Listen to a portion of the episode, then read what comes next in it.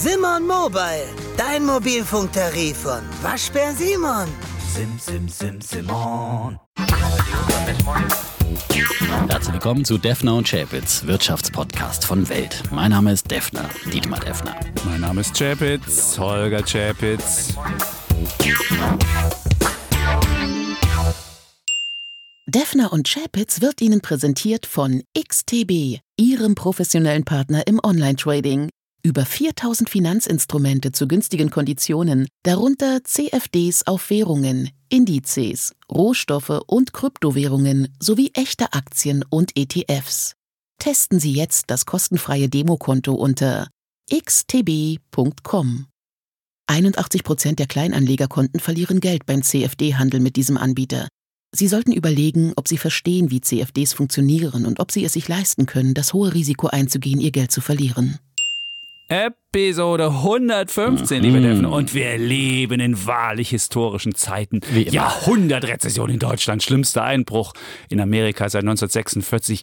Die Tech-Branche steht möglicherweise vor einer großen Umwälzung und eine Ratingagentur traut sich, Amerikas Bonität anzuzweifeln. Du siehst viele bunte Themen, die wir In alle Tat, besprechen können. In der Tat, ja. Aber Italien hat sich gar nicht so schlecht geschlagen, wie erwartet übrigens äh, bei den BIP-Zahlen, wir es letzte Woche ja diskutiert hatten. Stimmt, minus 12,4 Prozent im zweiten Quartal. Dafür ist das erste Quartal noch ein bisschen nach unten revidiert worden, minus 5,4. Und wenn du jetzt Minus guckst, 10,1 Prozent in Deutschland, also soweit ist Italien Ja. und Deutschland da gar nicht auseinander. Da braucht man gar nicht mit irgendeinem Finger irgendwo hin zeigen. im ersten Quartal minus 2 in Deutschland und im, in Italien minus 5,4. Wenn du minus 5,4 im ersten fällst, dann geht's natürlich im zweiten auch nicht mehr so weit runter. Und wenn du jetzt mal guckst, seit Einführung des Euros haben wir Italien minus 10 Prozent. Das wird, also wir sind auf dem Wirtschaftsstand von minus 10 von 1999, erster, erster. Und Deutschland plus 17 Prozent. So, das sind also 27 Prozentpunkte Wachstumsunterschied. Da würde ich sagen, da kann ich mit dem Finger schon mal irgendwo hinzeigen. Ja, und wir sagen danke Gerhard Schröder für die Agenda 2010, die uns einen guten Teil dessen gebracht hat. Das stimmt. Wir waren nämlich auch mal der kranke Mann. Genau. Das, ist, das muss man sagen. Aber Und was mich wirklich erschüttert, ist wirklich Spanien. Also Spanien, Ein ja. Minus von 18,5 Prozent. Das, ist, das ist wirklich dramatisch. In, und zwar von Quartal zu Quartal und nicht annualisiert, wie es in Amerika Hm. Dann ausgewiesen wird. Da, diese minus ein- 32,9 Prozent, die haben ja erstmal doch für gehörig Aufsehen gesorgt. Hm. Ja, und alle, uh Gott, ups, minus 32 Prozent, aber annualisiert, aufs Jahr Hm. hochgerechnet, umgerechnet von Quartal zu Quartal 9,5 Prozent minus aber auch noch dramatisch, aber eben nicht ganz so stark wie in Europa, weil die Amerikaner einfach auch später reingegangen sind in die, in die Corona-Krise und in die Shutdowns. Hm, Aber Spanien, wenn du es analysieren würdest, wärst du ungefähr bei minus 68 Prozent. Also ich meine, und was das frustrierend ist, Spanien war immer der das Wachstumsland in der Eurozone. Und mittlerweile, wenn du jetzt die Statistik seit 1999 anguckst, dann liegt Spanien hinter Deutschland sogar mit, wir haben nur, die haben nur noch 15, Komma irgendwas. Und Deutschland, wie gesagt, 17 Prozent. Wir sehen jetzt aus wie der Wachstumschampion mit 17 Prozent Wachstum seit Einführung des Euro, was nicht besonders viel ist. Und insofern, ja, relative Stärke würde ich das mal nennen. Dann hatten wir das letzte Mal die äh, Frage nach dem Bitcoin mal kurz an, Ja. äh, thematisiert und ich habe gesagt, naja, warte mal ab, äh, der Bitcoin kann ja auch mal schnell wieder innerhalb eines Tages um 40 Prozent fallen. Diese Aussage hast du ja wieder angezweifelt Ja, und genau. Marco hat mir geholfen, bei Instagram hat er mir geschrieben, Defner hat recht, Er- nein, er schrieb bezüglich der letzten Folge, am 13. März 2020 gab es tatsächlich einen Preisverfall von 41,5 Prozent an einem Tag. Und er hat mir auch einen Link geschickt bei cryptobriefing.com.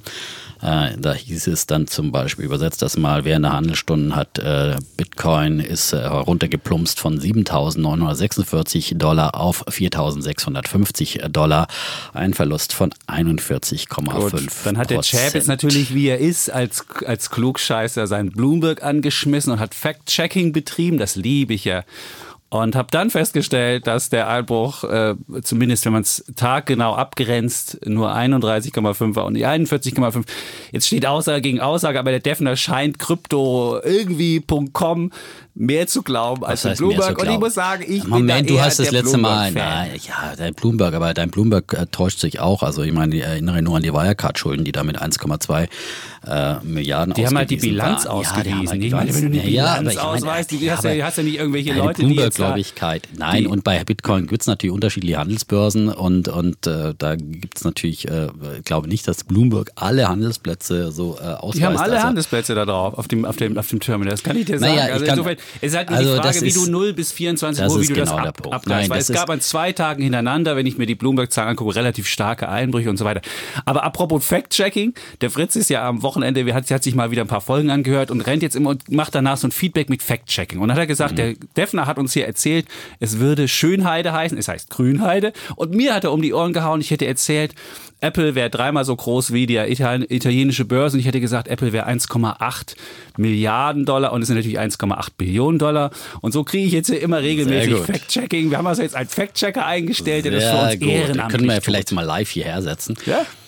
Ach so, habe ich echt Schönheide gesagt? Du hast Schönheide Oh, gesagt, ja, ja. Versprechen. Aber ich ist meine, das gar nicht aufgefallen nein, es Hören. rutschen einem wirklich so in, in der freien Rede hier natürlich Dinge raus, äh, weil wie gesagt, wir schreiben uns ja nicht alles hier auf und, und äh, suchen alle Fakten vorher zusammen, sondern vieles kommt- stammt aus der Erinnerung. Und ich wollte ja jetzt damit nur sagen, äh, das habe ich mir nicht ausgedacht mit, mit diesen minus 40 Prozent beim Bitcoin, äh, wie du es dann so, so dargestellt hast, sondern ich habe das irgendwo gelesen gehabt und, und so gesagt, war das es wäre auch. ein Mythos, Ich den du hier immer wieder Ja, verbreiten Mythos ist eben kein Mythos, es ist ein, ein, ein jetzt erwiesener Fakt. Es ist kein erwiesener Es Fakt. ist ein ist bei erwiesener Krypto, cryptofuck.com. Naja. Also ich meine, ich bitte dich, du kannst ja nicht irgendeine Krypto, Was heißt irgendeine Krypto? Im Kryptoseite. Zweifel hat die Kryptoseite, Krypto-Briefings mehr Ahnung als Bloomberg. Krypto-Briefing. Ja? Ich bin mir ganz sicher, dass, So, dass eine. Briefing-Seite bei Krypto-Briefing wirklich konkretere und bessere Daten hat als das Bloomberg-Terminal. Ich bin mir Ja, ganz sicher, deswegen kostet das heiliges Bloomberg-Terminal auch 1800 Ja, Dollar im ist- Monat und ja Kryptobriefing.com ja. gibt's umsonst.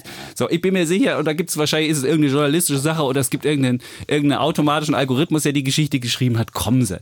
Also jetzt zu sagen, das wäre der bessere, das, das, das bessere ähm, Datum, da würde ich sagen, hm, da hätte ich meine Zweifel. Aber So, auf jeden Fall. äh, also demnächst könnt ihr den Defner keine- alle irgendwelche Links schicken von irgendwelchen Webseiten und dann sagt der Defner, das ist Fakt. irgendeine, es ist nicht irgendeine Webseite. Ich habe das auch bei anderen Seiten auch nochmal gefunden, aber das ist, äh, das Gut. ist, ist jetzt ähm, lächerlich. Also das ist wie gesagt und 31,5 Prozent, da waren es halt nur 31,5 Ja, Prozent. mein das Gott. ist für einen angeblich sicheren Hafen auch ein massiver Tagesverlust. Also das darf man jetzt einfach. Ich wollte damit ja nur sagen, hallo, äh, man braucht sich bei ähm, Bitcoin nicht jetzt hier so jubilieren über 10.000 und wunderbar ist halt bis Jahresende. Das kann über Nacht einfach anders sein. Und äh, wenn immer so getan wird, äh, dass äh, Bitcoin äh, das neue Gold oder ein wahnsinnig sicherer Hafen ist, dann ist es einfach nicht der Fall. Es ist und bleibt eine Ganaufen-Währung, auch sehr geschätzt übrigens von dem flüchtigen Wirecard-Manager Masalek, ja, der ja offenbar mit ähm, großen Beträgen äh, in Bitcoin äh, nach Russland da geflüchtet Ja, ist. Weil er weiß, da dass das eine Währung russischen Geheimdienst, kann. ja, genau. Die kann man Weil- mitnehmen und die ist sicherer, als wenn ich es in Sicher für Ganoven, wunderbare Einrichtung. Ja. So, aber so viel zum Thema Bitcoin. Ähm, Es ist, ist er hat am Wochenende auch wieder stark geschwankt, der Bitcoin. Also insofern, es schwankt weiter hin und her. Es ist halt noch eine relativ junge Sache.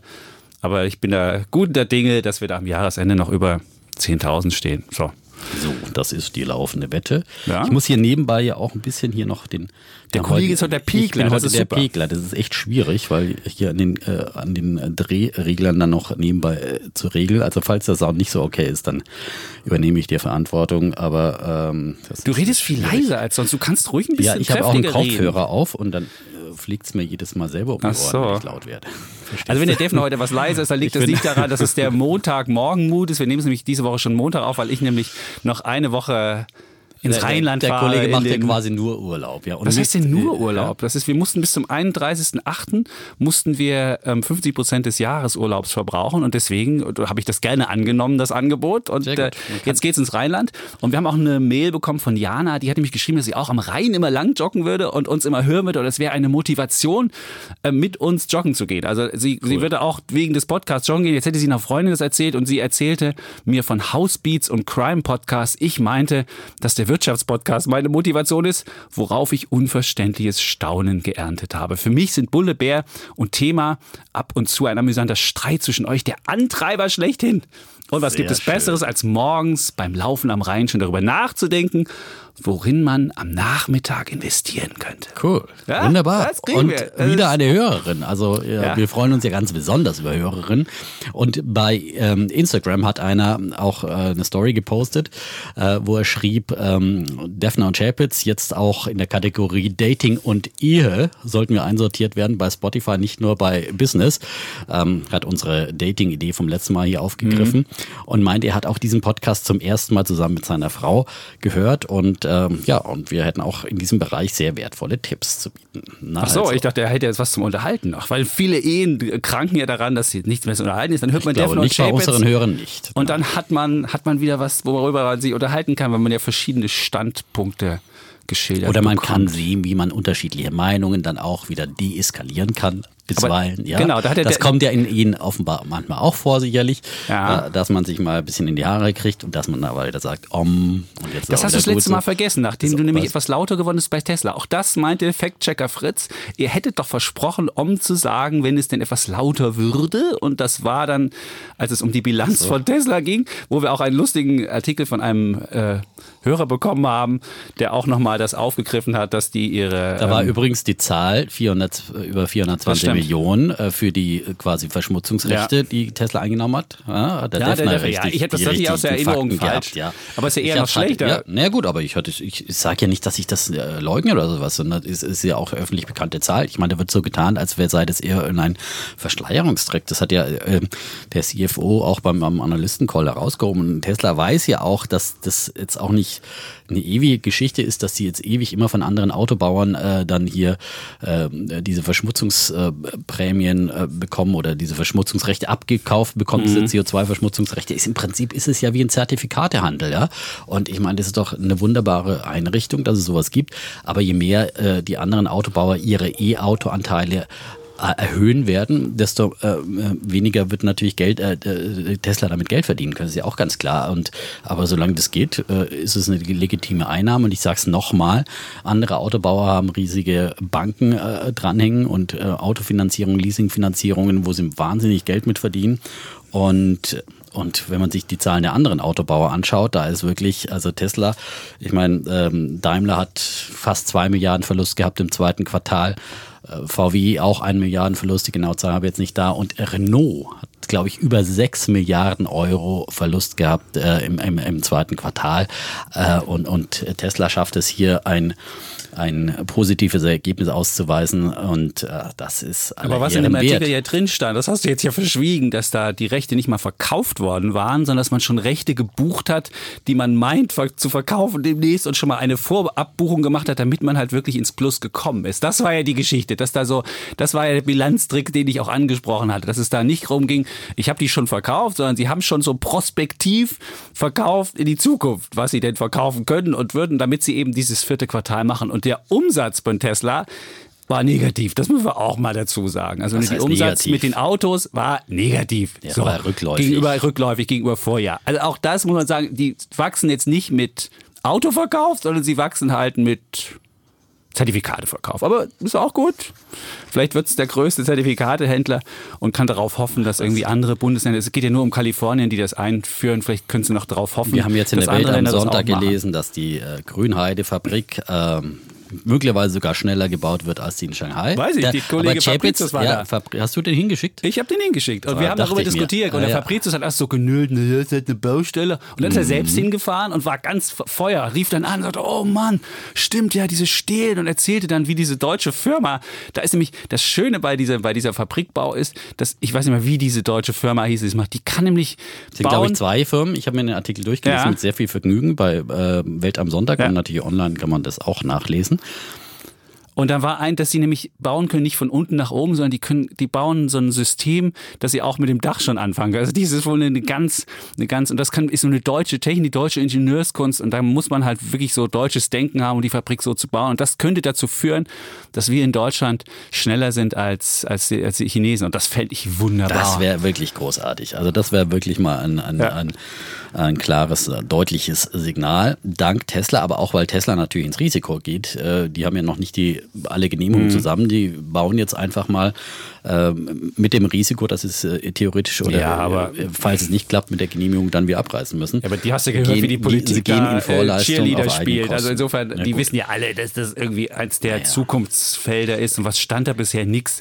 Und du hast ja den, den brandenburgischen Wirtschaftsminister, der war ja genauso äh, von äh, enthusiasmiert. Und man merkte, da bin ich mir relativ sicher, dass da die Genehmigung kommen wird. Bin ich mir auch ziemlich sicher. Und äh, wenn es nicht so sein sollte, dann wäre das wirklich für Deutschland ein, ein wahnsinniger Rückschlag. Also ich glaube, jeder ist sich äh, der Tragweite bewusst und der Signalwirkung, die diese Fabrik äh, für ganz Deutschland hat, nicht Mhm. nur für Brandenburg und Berlin. Genau, aber auf jeden Fall, der Fabricius war wirklich auch schwer angetan und hat da sich das angeguckt. Mhm. Hat aber richtig Schlagzeilen gemacht. Wurde Ja. auch äh, die, äh, der Artikel gestern zum Beispiel bei Inforadio zitiert und so weiter. Also das ist möglicherweise wird das sogar ein Faktor für den Tesla-Aktienkurs werden. Bist du sicher? Ich glaube nicht, aber es Nee. es ist ein kleiner positiver Faktor sicherlich, der äh, auch zur Kenntnis genommen werden wird international. Also wie gesagt, wir zeichnen schon ein bisschen früher auf als normal, deswegen, falls wir nicht auf dem alleraktuellsten Stand auch was, in, äh, wenn wir irgendwelche Kurse ansprechen oder dergleichen, äh, sei uns das nach äh, äh, verziehen. Äh, wir zeichnen am Montag auf, am Montagmorgen und haben noch nicht mal den Montag-Eröffnungsbörsenkurs hier auf, auf dem. Radar. Also, ähm, aber ähm, unsere Dinge, die wir sagen, sind ja sowieso über den Tag hinaus äh, So ist es. von bleibender Aktualität. Ja, von bleibender Aktualität. Sehr schön. Ja, dann hätten wir noch eine Mail bekommen, wo ein, wo Paul anspricht, eine Diskussion über den öffentlich-rechtlichen Rundfunk. Den haben wir schon häufiger hier auch äh, besprochen. Grundsätzlich bin ich ja für einen öffentlichen Auftrag zur neutralen Wissensvermittlung. Aber es gibt meiner Meinung nach wirkliche starke Probleme bei dem politischen Spektrum, was abgebildet wird. Denn man sieht viele Beiträge, die kapitalismuskritisch oder gegen die Abschaffung des Solis sind oder auch Berichte gegen das Bankensystem und die Aktienanlage. Und dann schreibt er weiter, dass er das halt äh, komisch findet. Man muss doch das gesamte Spektrum abbilden. Und zum Schluss schreibt er, mich ärgert einfach, dass ich GEZ bezahlen muss, die jetzt ja nicht mehr GEZ heißt. Aber meine politische Meinung für eine freiheitliche Wirtschaftsordnung kaum vertreten ist. Überspitzt gesagt, ich werde gezwungen, die Taz zu kaufen und zu unterstützen, obwohl ich gern die Welt unterstützen würde. Ja, so. Paul. Mhm. Eine also subjektive. Aber man muss jetzt mal zur Ehrenrettung sagen, es gibt auch äh, Börsenberichte, äh, Börse im Ersten vor der, ARD, äh, vor der ARD aber das Tagesschau. ist- das die, ist- naja, das Aber das ist. Denken insgesamt, wir haben ja Das früher über Logo, ja. guck meine Kinder und ich, und da war immer, wenn es um Unternehmen ging, Unternehmen hatten immer zuerst einen Sozialauftrag und Unternehmen war Mhm. zuerst äh, irgendwie, das ist ja in der Schule, ist es ja auch schon, in Schulbüchern ja auch. Kapitalismus, Börse, Börse ist immer was mit Zocken, hat immer Mhm. damit zu tun, dass kurz der, vor der nächste Crash kommt und so weiter und so fort. Und das ist halt ein falsches Bild. Und wenn Das ich den ich auch, Kindern dieses Bild vermittle, und das war bei Logo immer so, und irgendwann habe ich mit den Kindern immer nur noch zusammen Logo geguckt, um dann auch mal irgendwie ein Gegengewicht zu machen, dann äh, finde ich auch, es ist sehr einseitig. Aber was wir nicht sagen wollen, wir wollen jetzt nicht in diese, in diese. Mhm. Ich wollte jetzt gerade sagen, Ja. also das ist, ist natürlich, äh, aber das spiegelt halt auch die Gesellschaft wieder in Deutschland, würde ich mal sagen. Also dieses? Bild, das Bild ist sehr verbreitet und natürlich kommt es wahrscheinlich auch aus den Schulen und vielleicht werden auch tendenziell eher äh, Leute, die eher kritischer sind der Wirtschaft gegenüber Lehrer und neigen zur Verbeamtung als äh, ähm, in die freie Wirtschaft zu gehen und als Startup-Entrepreneur ihr, ihr Glück zu suchen. Möglicherweise liegt es daran oder sind auch Journalisten per se grundsätzlich vielleicht eher, eher kritischer und auch ähm, Gesellschaftssystem gegenüber kritischer aufgestellt. Also keine Ahnung. Ähm, aber es liegt natürlich auch immer in der persönlichen Wahrnehmung. Natürlich ärgere ich mich auch oft, wenn ich Dinge sehe und äh, die nicht, also ich finde vor allem auch in fiktionalen Inhalten werden diese Bilder ja gezeigt. Ob es beim Tatort ist oder bei anderen Fernsehfilmen, da ist ja dann immer das Unternehmen das Böse und du weißt ja schon hier, der Mörder ist immer der Gärtner oder der Mör- Mörder ist immer der Manager. Also wenn es irgend so, so ein Manager? Firmenkrimi Okay. gibt, naja, dann ist es natürlich dann immer diese ähm, ganze Skandalisierung und so weiter, die da mit eingebaut wird in die Drehbücher. Also da entsteht schon wirklich so ein Bild teilweise. Ein äh, Narrativ. Das, ja, genau. Okay. Aber, aber eins muss man einfach sagen, ähm, trotzdem, und ich habe ja hier immer wieder diese Gebührendiskussion geführt und gesagt, äh, die können auch nicht immer äh, äh, vollkommen aus dem Vollen schöpfen und, und äh, wieder Gebühren erhöhen und so weiter. Man müsste ja den einfach auch mal wirtschaftlich auf die Finger klopfen, den öffentlich-rechtlichen, da bleibe ich dabei. Aber ich will nochmal ein ganz klares Statement zum äh, Bekenntnis zum öffentlich-rechtlichen Rundfunk, weil wir brauchen den als wirklich ähm, gutes äh, Korrektiv auch und es ist, ist wichtig, einen, einen guten öffentlich-rechtlichen Rundfunk, der guten Journalismus macht. Und das geschieht in weiten, ganz weiten Teilen. Und natürlich gibt es auch Meinungsmagazine, die dann auch eine klare Ausrichtung haben, aber äh, die Berichterstattung in den Nachrichten, also die ist äh, sowas von objektiv. Und äh, wenn ich mir jetzt zum Beispiel am Wochenende äh, dann diese Demo in Berlin angeguckt habe, ja mit äh, rund 20.000 äh, Teilnehmern, ähm, die Corona-Maßnahmengegner, die hier äh, zusammengekarrt wurden aus der ganzen Bundesrepublik, ja. Die SPD-Chefin sprach von Covidioten, die sich hier in, Covidioten, in, in, in. Berlin äh, zusammengekarrt wurden. Also ich meine, es sollen doch eigentlich in ihrem Stuttgart bleiben. Jetzt kommen sie auch schon nach Berlin. Also und natürlich alle ohne, das hat ja bei denen im Prinzip ohne Abstand und ohne Maske, ja. Und äh, deswegen wurde ja die Demo dann wieder auch aufgelöst, verboten. Ähm, ähm, und dann gab es da ein Video, Dunja Hayali vom, vom ZDF, ähm, hat da gedreht mit, äh, mit Team und sie hat äh, parallel dazu eine Instagram Live Story, ein Live-Video gemacht. Das kann man sich auch immer noch anschauen. Ich habe mir das gestern am Sonntag angeschaut und wirklich, also ich war entsetzt, ja. Und ob zum einen der Dummheit äh, von so vielen Menschen, die da rumlaufen und äh, das hat mich wirklich traurig und wütend gemacht, vor allem wie die, das Team dann da beschimpft wurde. Also immer wieder halt äh, Rufe, also nicht nur einzelne Rufe, sondern wirklich äh, kam es ja vor im, im, im, wie im Stadion, wenn die da durchmarschiert ist, Lügenpresse, Lügenpresse, Lügenpresse und haut ab, haut ab, ja. Und Leute, die da auftreten und demonstrieren, in der rechten Hand das Grundgesetz hochhalten und für irgendwelche Freiheitsrechte demonstrieren und, und dann laut Lügenpresse rufen oder haut ab, haut ab ähm, und nicht wissen, dass äh, eben in diesem ihrem Grundgesetz auch äh, die Pressefreiheit ganz stark verankert ist. Mhm. Ja, das muss man einfach und dann einen Tag der Freiheit ausrufen, ein äh, Propagandafilm von Leni Riefenstahl für die Nazis seiner Zeit. Also das, äh, mhm. boah, und dann teilweise Fakten, die die Leute da wahrnehmen. Also die wurde ja komplett unzensiert, da kann man jetzt nicht sagen, da wurde irgendwas zensiert.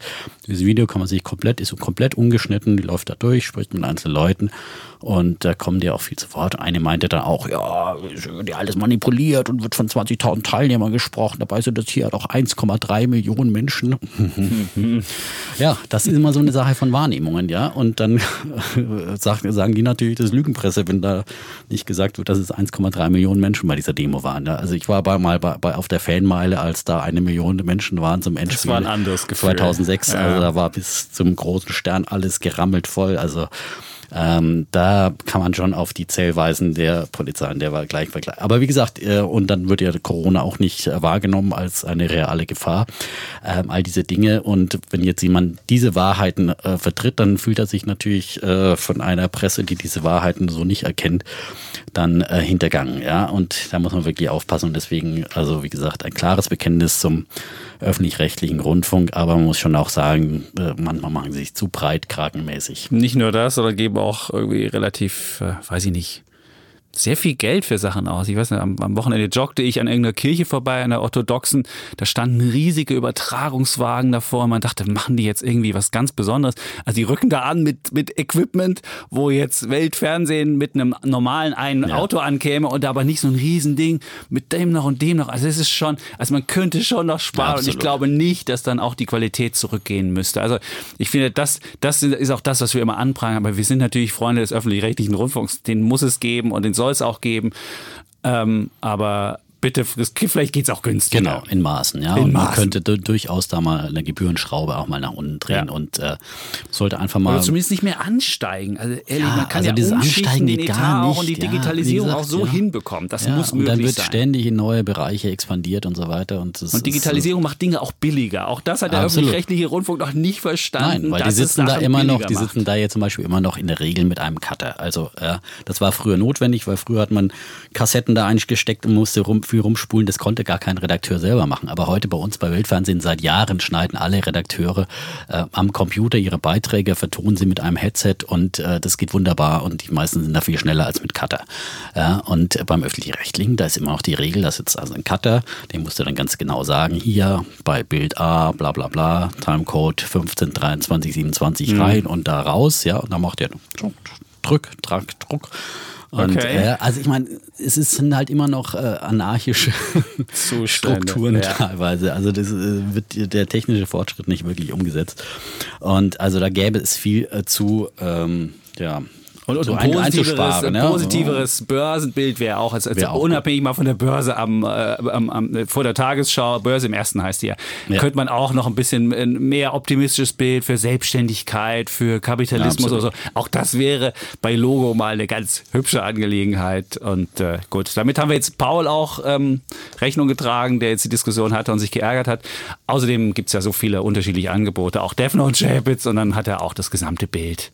Allerdings, er wir kriegen keine. Gebühren. Ne? Das muss man Das schon dazu sagen. Ne? Kein das ist halt auch nochmal die Wettbewerbsverzerrung, dass eben ähm, dann äh, wir bei Weltfernsehen äh, 0,0 kriegen von diesen Gebühren und ein anderer Marktteilnehmer dann mit äh, so fetten Sponsoring von 8 Milliarden äh, Gebühren dann äh, einfach den Markt verzerrt. Und dann Äh, auch noch Werbung einnehmen. Das und dann auch das, noch Werbung. Das, ja, das ja dann- gehört als äh, ja. erstes abgeschafft, ja, dass man wenigstens dann den Werbemarkt dem Privaten überlassen würde.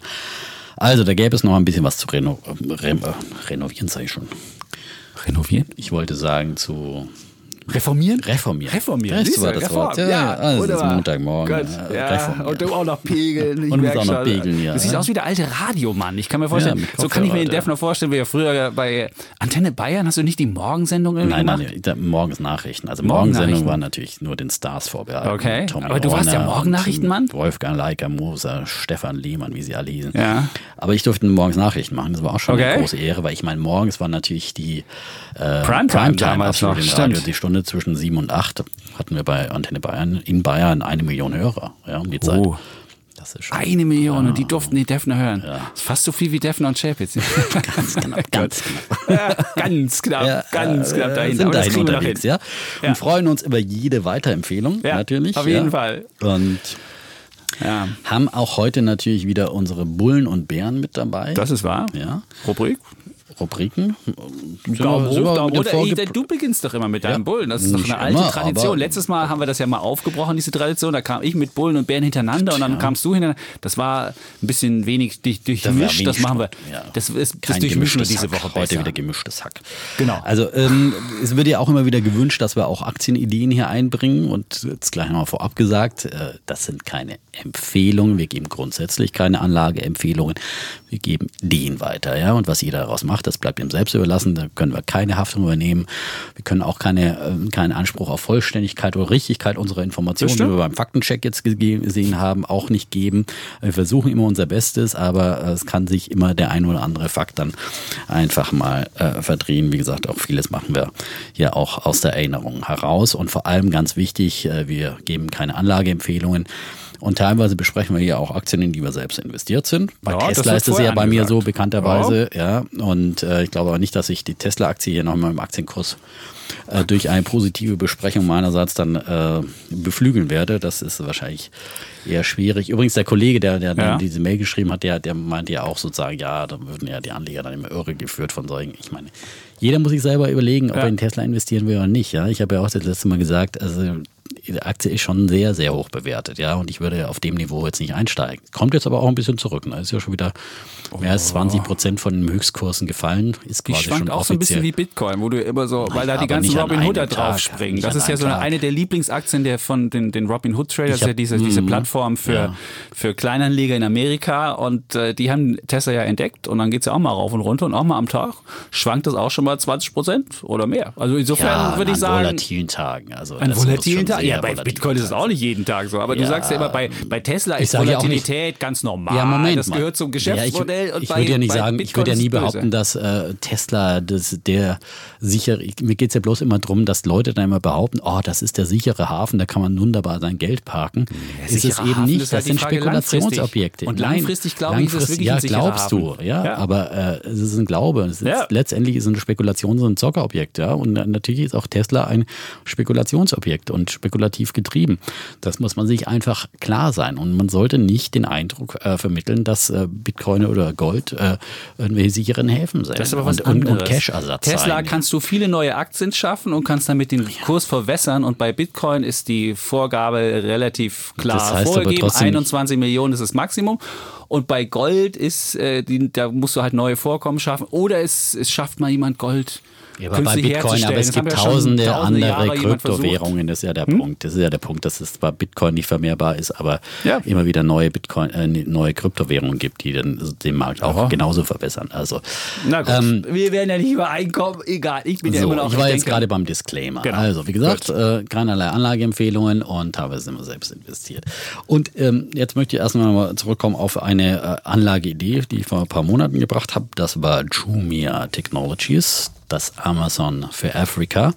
Und die hatte ich äh, vor ja, drei Monaten ungefähr ähm, hier als Anlageidee vorgestellt. Es war dann eben kurz vor den äh, damaligen Q1-Zahlen und da hatte ich gesagt, also wer diese Anlageidee interessant findet, soll auf jeden Fall noch ein paar Tage abwarten und die Zahlen abwarten und dann kann er vielleicht einsteigen. Die Zahlen waren damals sehr enttäuschend und die Aktie ist dann äh, von 6 Dollar auf 4 Dollar ungefähr wieder abgeschmiert. Und ähm, ja, ich glaube, mir hat mal jemand geschrieben, dass er bei Jumia eingestiegen ist ähm, und sich gefreut hat. Ähm, also man konnte die Aktie dann wunderbar für 4 Dollar oder 4,50 Dollar in dem Bereich nach den Zahlen kaufen. Und äh, jetzt hat aber die Jumia-Aktie einen richtigen Lauf und ähm, sie ist gerade am letzten Freitag nochmal richtig in die Höhe gesprungen um äh, 23 Prozent und ähm, hat jetzt vor allem zum einen wieder ihren Ausgabekurs erreicht, zu dem sie ähm, im letzten Jahr an die Börse gekommen ist. Das war ja 14,50 Dollar war der Ausgabepreis und war ja auch eine Rocket Internet Tochter. Und äh, ist ja dann abgeschmiert, bis auf 2 Dollar runter abgeschmiert, ja, im äh, Tief jetzt im März und hat jetzt eben wieder eine ordentliche Aufholjagd hingelegt bis auf 15,56 Dollar und die wird immer mehr entdeckt offenbar. Ich habe auch immer versucht, Nachrichten dazu zu finden, aber es gibt keine, keine richtigen fundamentalen Nachrichten, die das jetzt äh, treiben würden. Aber äh, nur habe ich gelesen, äh, das ist dann wohl auch auf Twitter, würde die Aktie jetzt immer mehr entdeckt und immer mehr auch natürlich wahrscheinlich ein bisschen gepusht und äh, empfohlen und äh, vielleicht springen auch ein paar Robin Hood Trader dann mit auf. Also ähm, Jumia ähm, hat einen Lauf momentan und die Zahlen kommen nächste Woche am 12. August. Mal schauen, ob sie liefern können, weil die Fantasie ist jetzt natürlich groß, dass sie in diesem zweiten Quartal auch von Corona profitiert haben. Und Genau, äh, die sind gestiegen. Hier steht Jumia climbs after Amazon Sales Beat Estimates. Also man sieht, es gibt ja verschiedene Ideen. Ich habe hier gerade den, den Bloomberg auf und guck mal.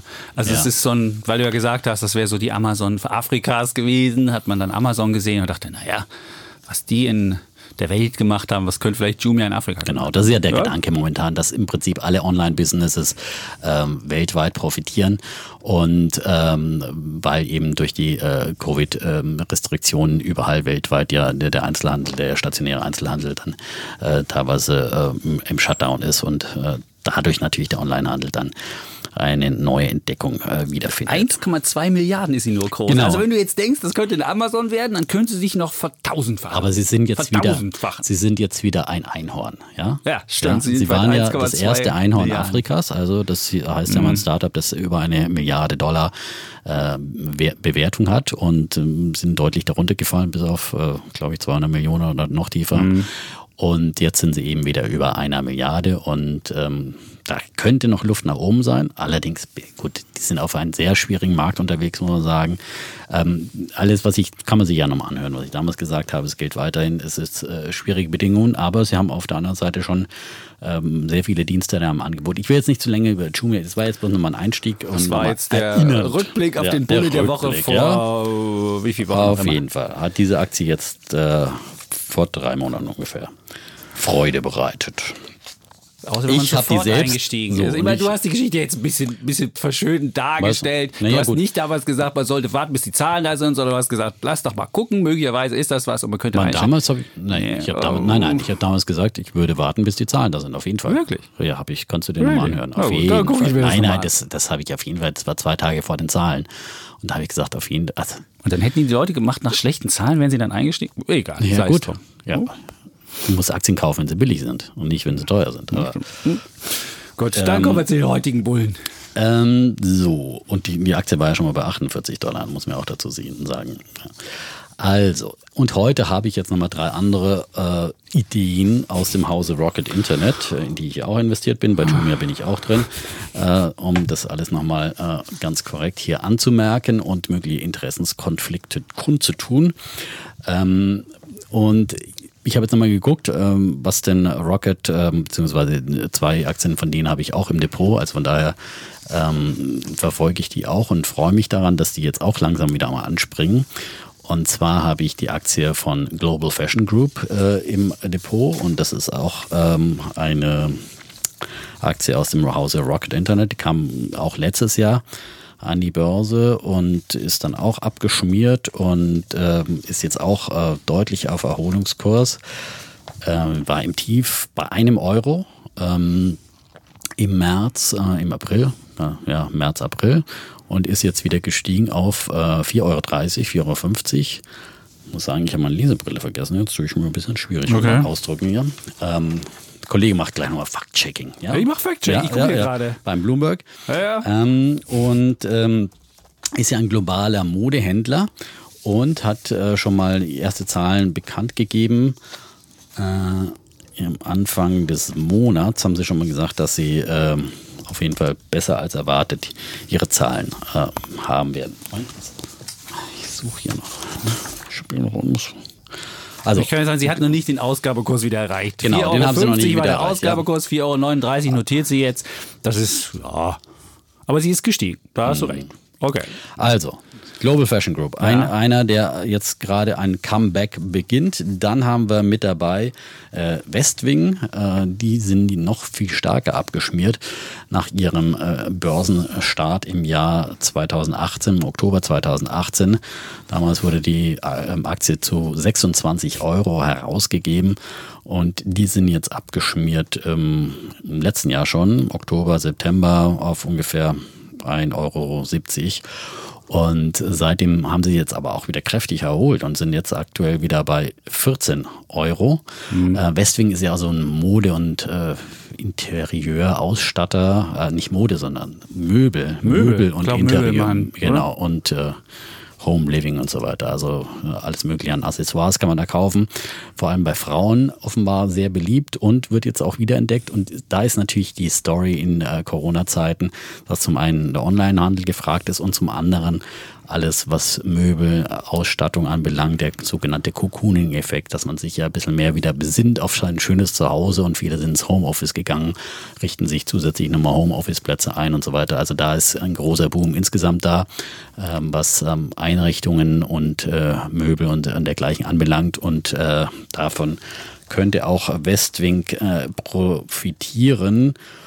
Und ähm, sie haben auch schon mal ähm, erste Indikationen für ihre Zahlen gegeben und ähm, äh, haben auch äh, hier schon, ähm, schon mal äh, den Quartalsumsatz genannt. Äh, ersten Berechnungen zufolge ist der um etwa 90 Prozent gestiegen und die operative Gewinnmarge liege bei 12 bis 14 Prozent.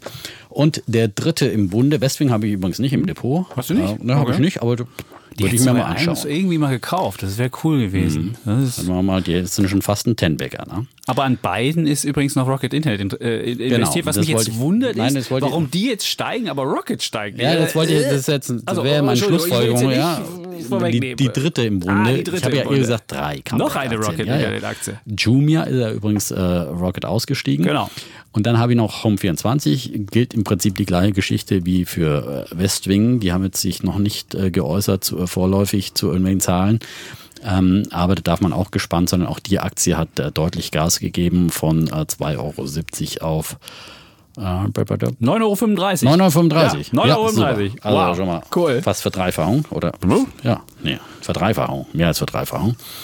Fritz rechnet danach. Okay, genau, der Fritz rechnet nach. Also, Und ähm, ich sage da- da- zu 23 an den Markt gebracht. Genau, Man muss es genau das muss man auch, sagen. Das muss man so 23 sagen. Auch total abgeschmiert. Das waren alles große Enttäuschungen äh, nach dem Börsengang. Und deswegen sage ich ja, ich gebe meinen äh, Bullen für das Comeback dieser Aktien. Und äh, glaube, da ist noch möglicherweise was ein bisschen drin, weil jetzt gerade das äh, Thema Online-Möbelhandel vielleicht jetzt durch Corona auch neu entdeckt wird. Und ähm, gerade dieser Bereich wurde im, im Vergleich zu Kleidung, Textil noch nicht so richtig entdeckt. Da ist man eher traditionell immer ins neue Möbelhaus gegangen. Und ich glaube, dass jetzt in Corona-Zeiten eben viele davon Abstand nehmen, hier sich bei Ikea durch die Hallen zu drücken. So, die könnten Die, weiter meinst du, die kommen zu Home 24? Und zu Westwing? Na gut. Ja, Wenn du das meinst. Das, äh, Ah, ich hätte da meine glaube Zweifel. schon. Also wie gesagt, Westwing hat schon erste 90% Umsatzsteigerung, ist schon mal was.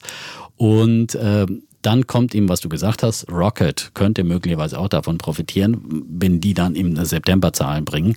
Ähm, Mhm. Dann sollte sich das sowohl operativ auch, äh, was auch die Beteiligungen dann anbelangt, äh, dann möglicherweise auswirken auf äh, Rocket Internet, weil das ist ja wirklich äh, sozusagen ein, ein, Trauerspiel, was äh, der Aktienkurs von Rocket macht. Ja, also, 1835 ja, kommt aktuell. einfach nicht Hm. vom Fleck. Das ist wirklich Das stimmt. kann passieren, Aber müssen die jetzt die habe ich immer- auch im Depot. Okay. Müssen, die immer, müssen die immer aktuell bilanzieren, wie die Market Cap ihrer Beteiligung ist? Oder haben die die mit einem, mit einem Wert in der Bilanz stehen? Weil dann, sonst könntest du ja richtig, müsstest du ja eigentlich jetzt, nachdem die Aktie sich verdreifacht hat, könntest du ja dann deine, deinen Beteiligungswert richtig nach oben bringen. Dann wärst du Ich denke ja, schon, dass ich das, also keine Ahnung, ich Okay. weiß es ehrlich gesagt nicht. Ähm, aber ich glaube schon, dass die auch immer die, also zu, es gab ja immer wieder auch Abschreibungen, Mhm. wenn sie, wenn sie ähm, schlecht gelaufen sind, die Aktien. Äh, aber Okay. wie genau da die Bilanzierung ist, wie, wie regelmäßig die dir die Beteiligungswerte anpassen äh, müssen und ob sie das als Verluste dann kennzeichnen müssen, äh, weiß ich nicht. Hm. Okay. Bei Warren Buffett in Amerika ist das ja mal so, dass das Okay. natürlich auch, aber es wirkt sich natürlich auch operativ aus, äh, je nachdem, wie stark die Anteile sind an einzelnen Firmen.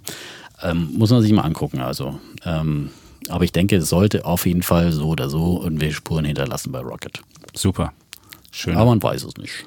Okay, Ja. super. Dann komme ich zu meinem Bullen. Ähm, mein Bulle der Woche ist, sind Secondhand-Buchhändler wie Rebuy oder Momox, weil wir nämlich, wir, haben ja, wir sind ja umgezogen bei Axel Springer aus äh, dem einen Gebäude in diesen wunderschönen Campus. Nur ist da leider für die einzelnen Mitarbeiterinnen und Mitarbeiter weniger Stauraum vorgesehen gewesen und so musste ich meine große Büchersammlung ähm, verkleinern.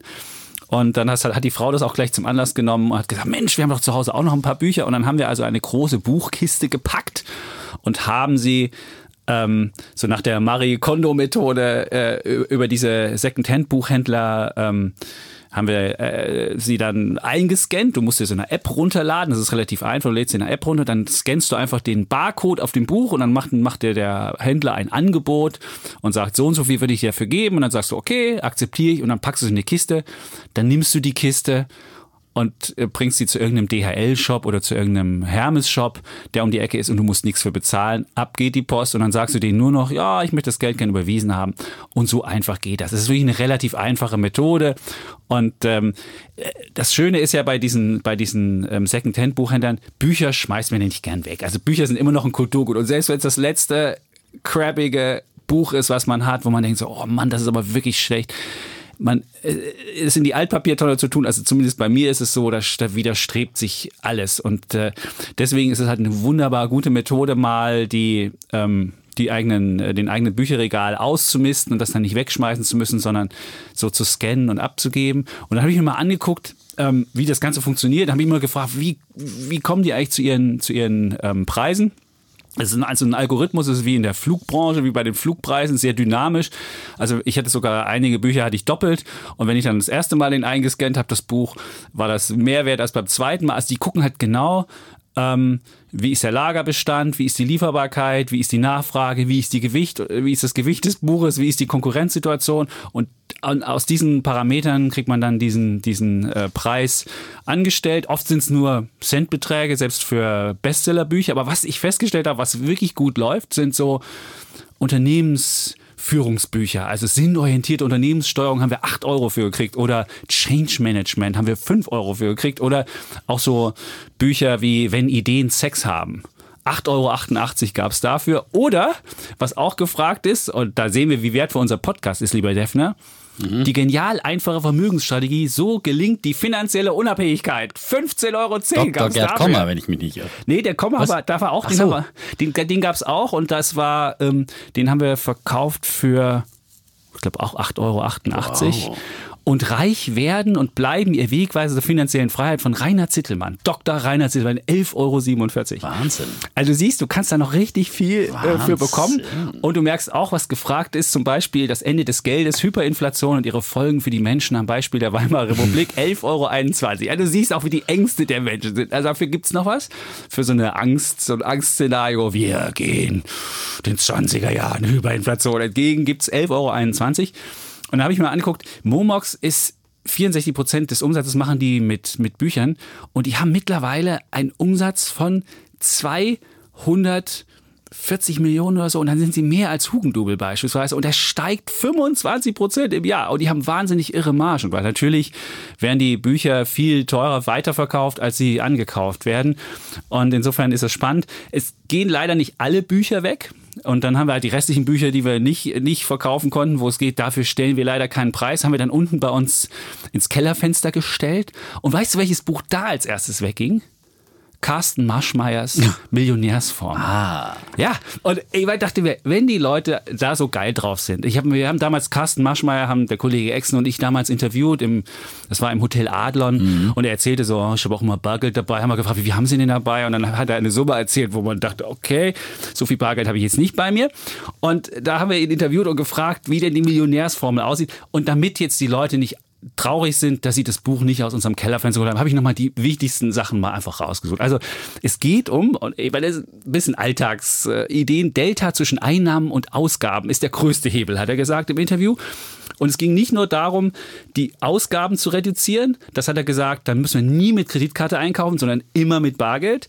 Und man müsste so Geldfresserfaktoren wie Starbucks-Kaffee muss man eliminieren. Und den, den besten Tipp fand ich, wenn man die Autofelgen reinigt, dann macht man das mit Backofenreiniger. Ja, das ist viel billiger, der Backofenreiniger, als wenn man das mit Autofelgenreiniger macht. Wow. Und Geschenke gehören immer immer ins gleiche Geschenkpapier. Und wer denkt, er geht zum Bäcker und kauft Kuchen, vergesst es.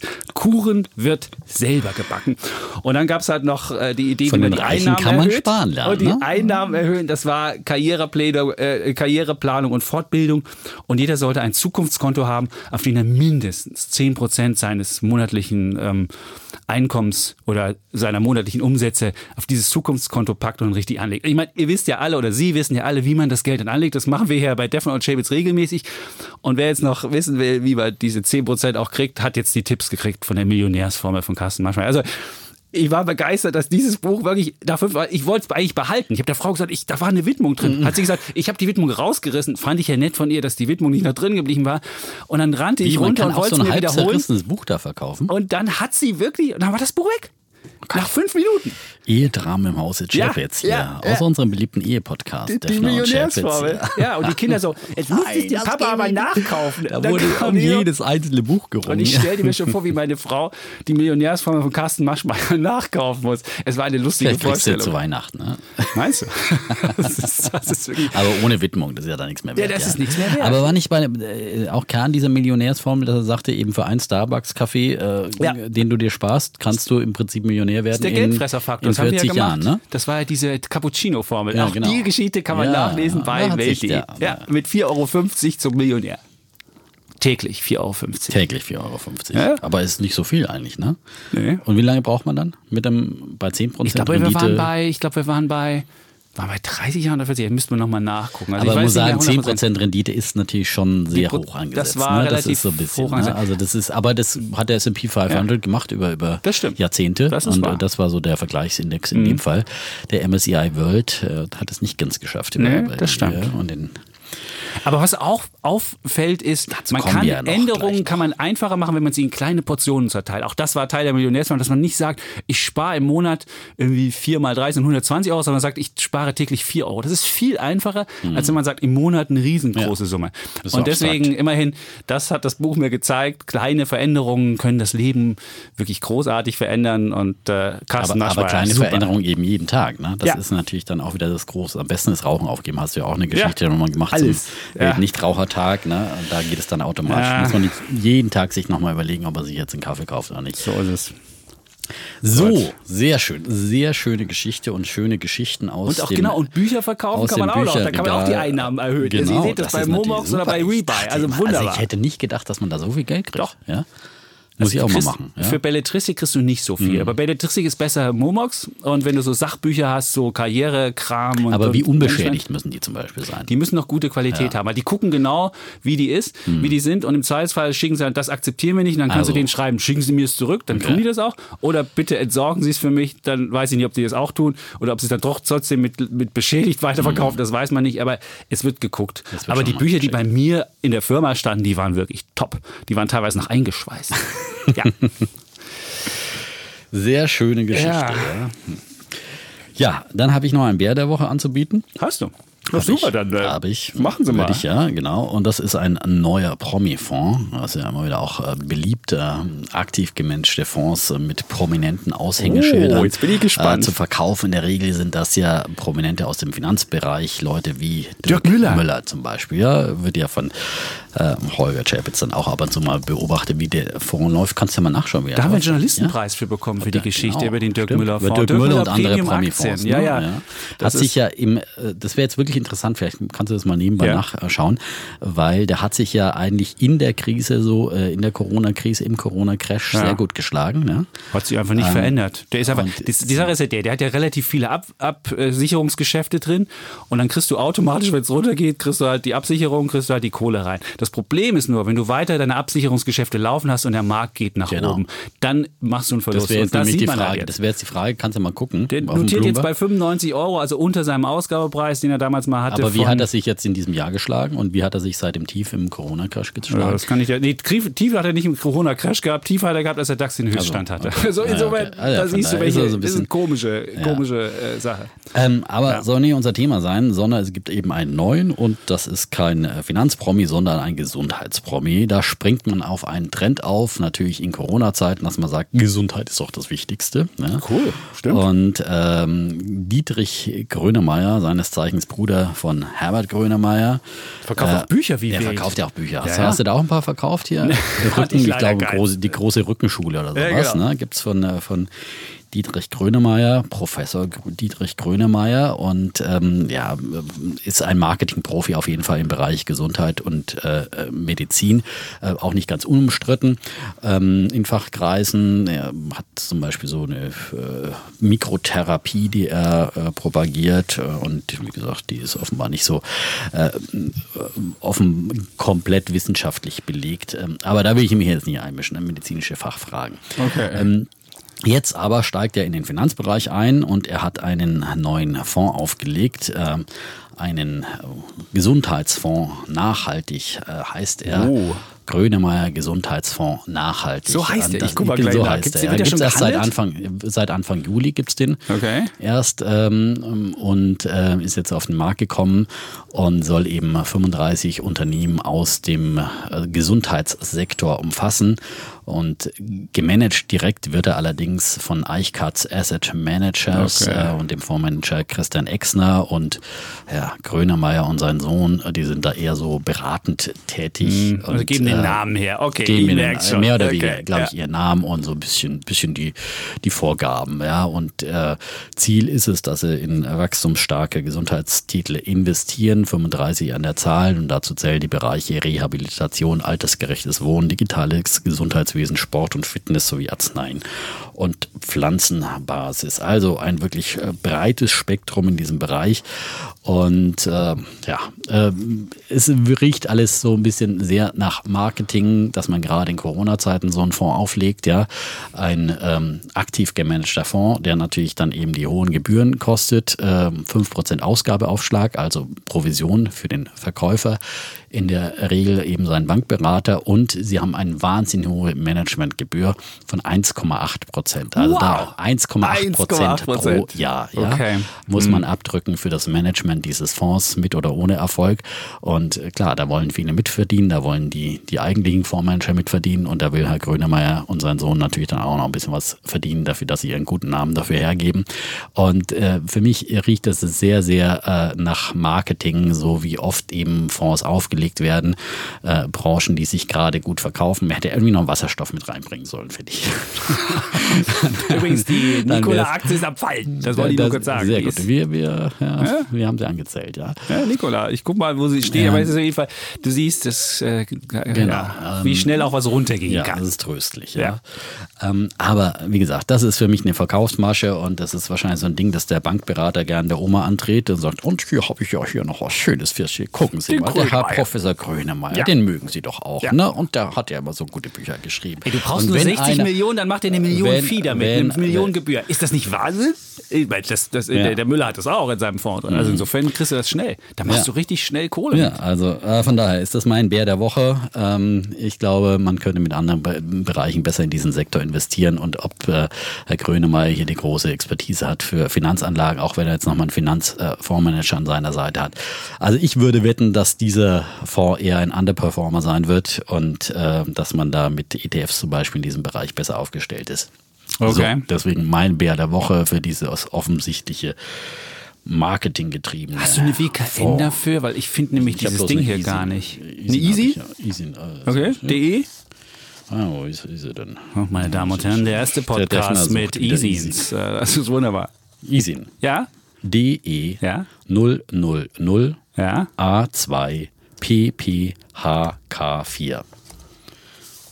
Oh. Jetzt habe ich ihn gefunden. Den Ja. Grönemeyer, den findet man sonst nicht. Den Grönemeyer Gesundheitsfonds nachhaltig, so heißt er. Also ihr, ihr guckt mal, wie er sich Also auch, dass man nachhaltig dann die Titel schreibt. Das Ist ist, halt auch wieder so ein Titel Keyword, ne? Also äh, natürlich auch nachhaltig, klar. Ist zu 50 ausgegeben worden und notiert jetzt bei 49. Meine Damen und Herren, Sie haben leider schon, und wenn man dann noch den Ausgabeaufschlag von 5% bezahlt hat, dann muss man noch ein bisschen warten, bis man wieder Gut, man den- soll jetzt den Fonds auch nicht auf Sicht für, von einem Monat kaufen, das ist klar.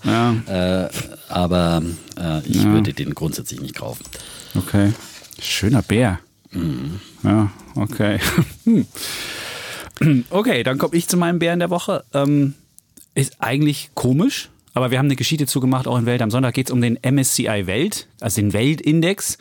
Und äh, nicht, dass wir jetzt sagen, dass der Index ganz doof ist, aber der Index bildet nicht mehr per se das ab, wo der Name für steht, nämlich Welt. Und er deckt nämlich nicht mehr die Welt ab, sondern er ist mehr oder weniger eine riskante Wette auf Amerika geworden. Und man sieht es jetzt, wo der Dollar gerade wegbricht, dass der MSCI Welt nämlich fast noch, noch, noch schlechter gelaufen ist als der DAX in diesem Jahr ist. Und man denkt sich so, wie kann das sein, dass der MSCI Welt schlechter gelaufen ist als der DAX, wo doch im MSCI Welt auch amerikanische Tech-Unternehmen drin sind und so weiter. Und das liegt halt daran, dass da viel Dollar-Exposure drin ist. Und zwar im MSCI Welt sind 63 Prozent Amerika-Aktien drin. Und wer diesen Index kauft, muss halt wissen, dass er 63 Prozent Amerika hat. Und wenn man jetzt mal die Welt anguckt, wie die Wertschöpfung gemacht wird, ist Amerika gerade mal so 24 Prozent.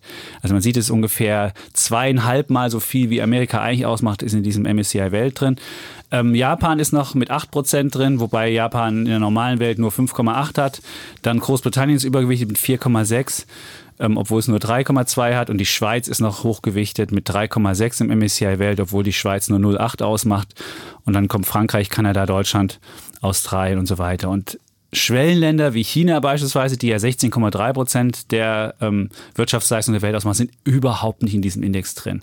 Und ähm, deswegen ist es halt nicht mehr die klassische, äh, der, der Index, dem, der alleine glücklich machende ist für die Welt. Gerade wenn man jetzt denkt, dass Amerika vielleicht das Beste gesehen hat und dass da vielleicht äh, äh, so ein gewisser, so eine gewisse Neurotation in der Welt stattfindet und Aufstieg, andere Nationen aufsteigen, Asien vielleicht mehr macht, dann müsste man das umbauen. Und dann haben wir halt äh, für unsere Geschichte auch mal geguckt, was könnte man machen.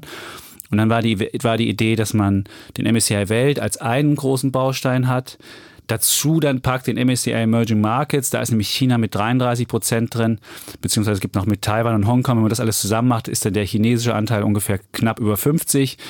Und äh, auch Indien ist dann mit drin und Brasilien, Südafrika, Russland und selbst Saudi-Arabien. Und dann, weil der europäische Anteil der MSCI Welt zu klein ist, aber nicht der europäische mit Großbritannien und Schweiz, sondern der europäische Eurozonenanteil ist zu klein. Dann noch so ein iShares Eurostox Midcap nimmt. Und der hat den Vorteil, dass A, ähm, ähm, die, die Eurozonenländer drin sind, beispielsweise Italien ist auch mit 10 Prozent und dass mittelgroße Unternehmen drin sind, weil Europa ja vor allen Dingen im Mittelstand stark ist. Und diese neue Mischung wäre dann, wenn man sich überlegen würde, vielleicht 50 Prozent MSCI Welt, 30 Prozent Emerging Markets und 20 Prozent dieser Eurostox Midcap. Und das wäre dann so ein ausgewogenes Portfolio. Nun haben wir ja hier auch immer diesen MSCI All Country World. Der ist, den wir immer empfehlen und der ist als Einzelprodukt wahrscheinlich immer noch das Mittel der Wahl. Aber auch da muss man sagen, dass da die Schwellenländer unterrepräsentiert sind. Da ist beispielsweise China nur mit 4,7 Prozent drin. Und wenn man überlegt, dass China in der Welt 16 ausmacht und man hat da nur 4,7 drin, dann ist es halt zu klein. Und deswegen, wer natürlich nur Geld für einen Fonds übrig hat, also für ein Sparprodukt, dann ist es sicherlich das Sparprodukt der Wahl. Aber derjenige oder diejenige, die mehr Geld übrig hat, beziehungsweise einen günstigen Broker hat, wo man äh, mittlerweile kostengünstig oder sogar kostenlos was ansparen kann, sollte mal überlegen, ob er möglicherweise oder ob sie möglicherweise dann ähm, mehrere Fonds kauft, um die Welt ein bisschen bisschen besser zusammenzustellen. Klar, Amerika ist, ist natürlich noch das, äh, der, der Anlagemarkt der Welt und die Tech-Unternehmen, da werden wir gleich noch drüber reden, sind sicherlich auch noch erfolgreich, aber es ist halt wirklich eine Amerika-Wette und man will nicht wetten, sondern man will halt einfach die Welt abbilden. Und da ist der MSCI Welt nicht das richtige Vehikel alleine dafür, sondern sollte noch ergänzt werden. Und deswegen sage ich, Bär der Woche MSCI Welt, ohne jetzt diesen Index verdammen zu wollen, einfach nur noch mal darauf hinzuweisen, dass man die Welt vielleicht äh, anders im Depot zusammenstellen mhm. sollte. So. Sehr schön. Sehr ja. schöne Geschichte. Da haben wir auch eine Anfrage auch, von einem, von einem, mhm. von einem äh, Leser, der gefragt hat, MSCI Emerging Markets, ob wir davon halten würden der ist eigentlich, das Problem ist ja bei Emerging Markets, die großen Unternehmen Emerging Markets sind meistens große Staatskonzerne, auch chinesische oder auch indische oder so weiter. Deswegen sind die nicht so dynamisch. Und aber bei dem MSCI Emerging Markets IMI, das ist der breitere, also IMI heißt Investable Market, also das ist die, die ganze, das ganze Universum sind auch kleinere mit drin, dann würde ich bei Emerging Markets immer diesen IMI-Index nehmen und da ist dann wirklich auch dynamische Unternehmen drin, klar, auch die Tencents und die Alibabas, die, also die große Internetbuden sind auch drin, aber da hat man auch kleinere mit drin. Deswegen äh, lohnt es auf jeden Fall. Ähm, und man hat Taiwan Semiconductor beispielsweise mit drin. Mhm. Die hat man im MSCI World auch nicht drin, weil äh, Taiwan. Weil Taiwan als Emerging Market Emerging, gilt. Oder auch Samsung. Ja? Samsung Wahnsinn. Südkorea gilt ja. beim MSCI World als Schwellenmarkt und ist nicht mit drin. Und Samsung hat man nicht im MSCI Welt mit drin.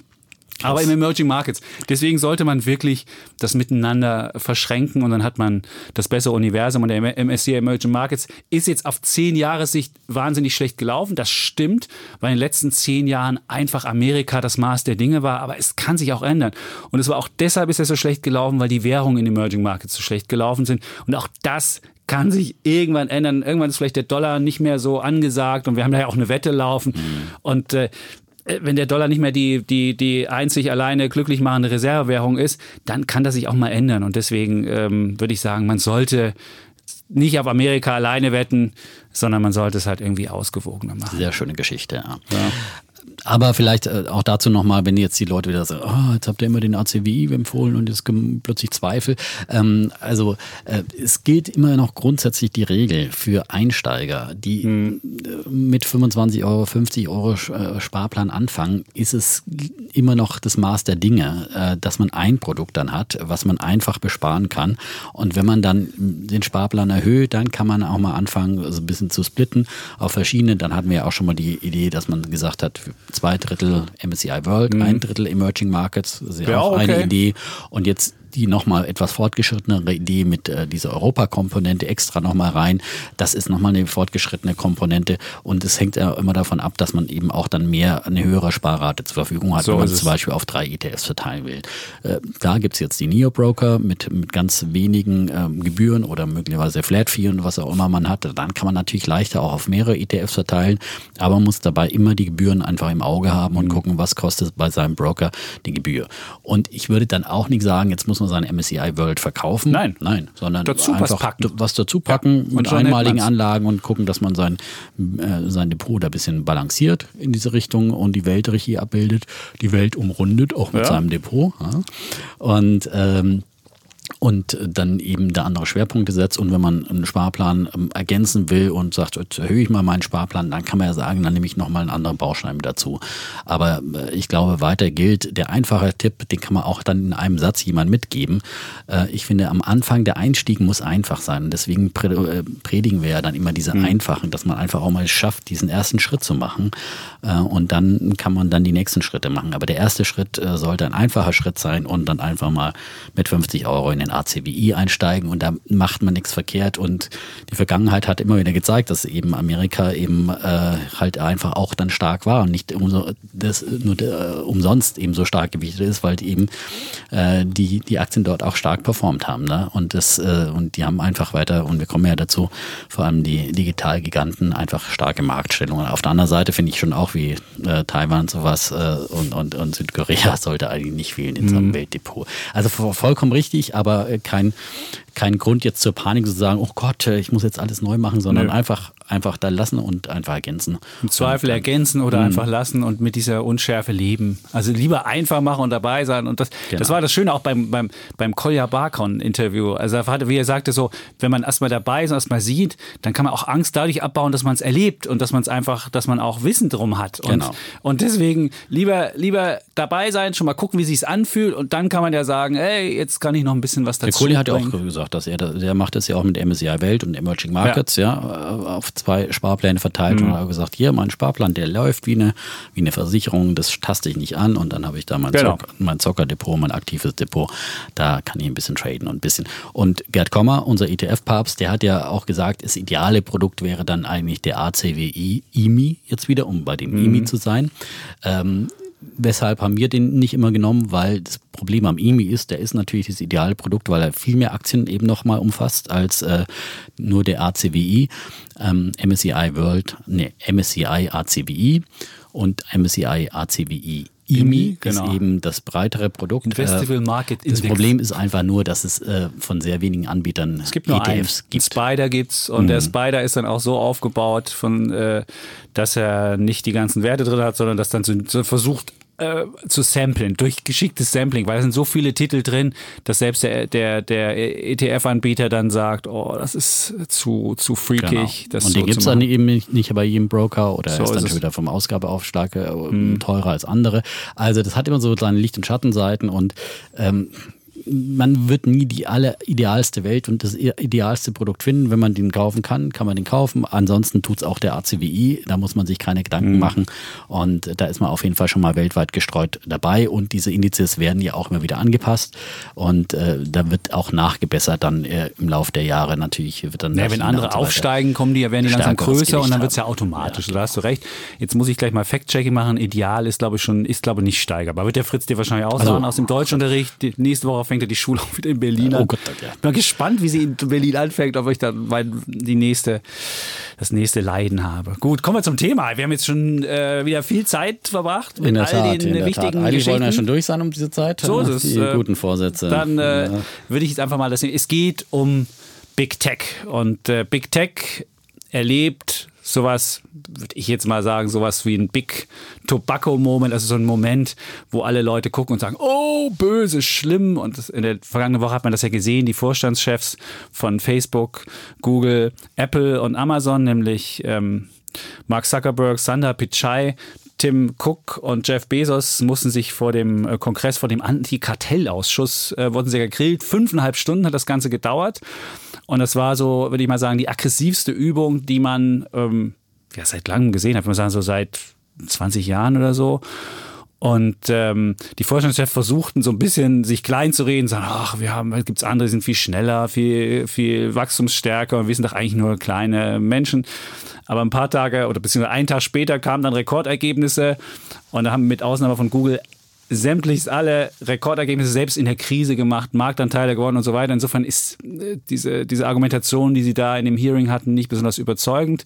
Und wenn man sich jetzt diese Unternehmen anguckt, diese vier, also äh, Facebook, Amazon, Apple und Google, wenn man die zusammenpackt als Market Cap, hat man 5,1 Billionen Dollar. Und das ist größer als die drittgrößte Volkswirtschaft der Welt, Japan. 5,1 Billionen Dollar. Und meines Erachtens, wenn man solche Größen hat, ist es nicht nur gefährlich für die Wirtschaft, nämlich so eine Dominanz, die, die dann ausgestrahlt wird, die behindert Innovation. Und das war ja auch in diesem Hearing, kam es ja sehr gut raus, dass die, dass die Kolosse versuchen, Konkurrenten ähm, entweder zu kopieren umzubringen oder zu acquiren. Also das ist mal Copy, Kill and Acquire war so das, das Stichwort, was da auch immer wieder fiel. Also einfach nachzuahmen, irgendwie zu versuchen, den Sauerstoff abzuschnüren oder sie zu übernehmen. Und das behindert meines Erachtens die Innovation. Das ist halt das gefährlich für die Wirtschaft. Und was es in meinen Augen auch gefährlich ist. Es ist gefährlich für die, für die, für die Demokratie. Ähm, wenn die Großen bestimmen, bestimmte Inhalte einzublenden, auszublenden, bestimmte Sachen zu machen, dann können sie damit Wahlen beeinflussen. Wenn ein Unternehmen zu viel Macht hat und sagen kann, oh, dann gehe ich halt weg oder mache ich dies, kann es Politik beeinflussen.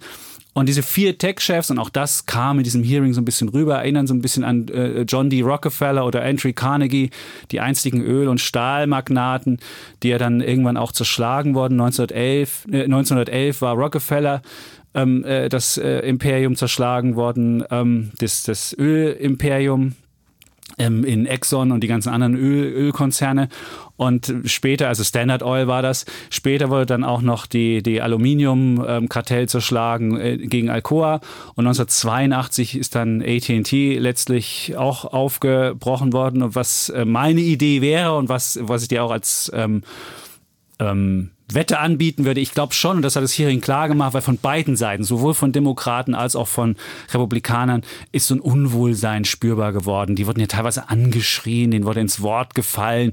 Und man, es war von beiden Seiten des, des politischen Spektrums. Und wenn beide Seiten irgendwie so eine äh, Unwohlsein mit den Tech-Giganten machen, könnte ich mir vorstellen, dass in diesem Jahr noch ein Kartellverfahren gegen eins der vier eröffnet wird. Ich könnte mir vorstellen, dass es gegen Google sein wird, weil da am offensichtlichsten ähm, was gewesen ist. Und deswegen äh, denke ich, da hat der Wind gedreht und da werden wir eine ja, Antikartell-Sache in diesem Jahr noch erleben. Die Wette würde ich jetzt mal annehmen, sowieso, okay. und äh, auch dagegen argumentieren. Aber ich glaube, bei der Wette habe ich auf jeden Fall ganz gute Chancen, weil äh, wir wissen ja, im November sind dann erst die äh, mhm. Präsidentschaftswahlen und der neue Präsident wird dann erst ähm, im Januar gekürt, ähm, also auf den Thron gehoben, also ins Amt eingeführt. Und ich schätze mal, dass nicht eine Administration in der, in der Zwischenzeit, also bis zum Jahresende oder auch vor den Wahlen jetzt hier noch mal groß aktiv wird, äh, schon aus diesen Gründen.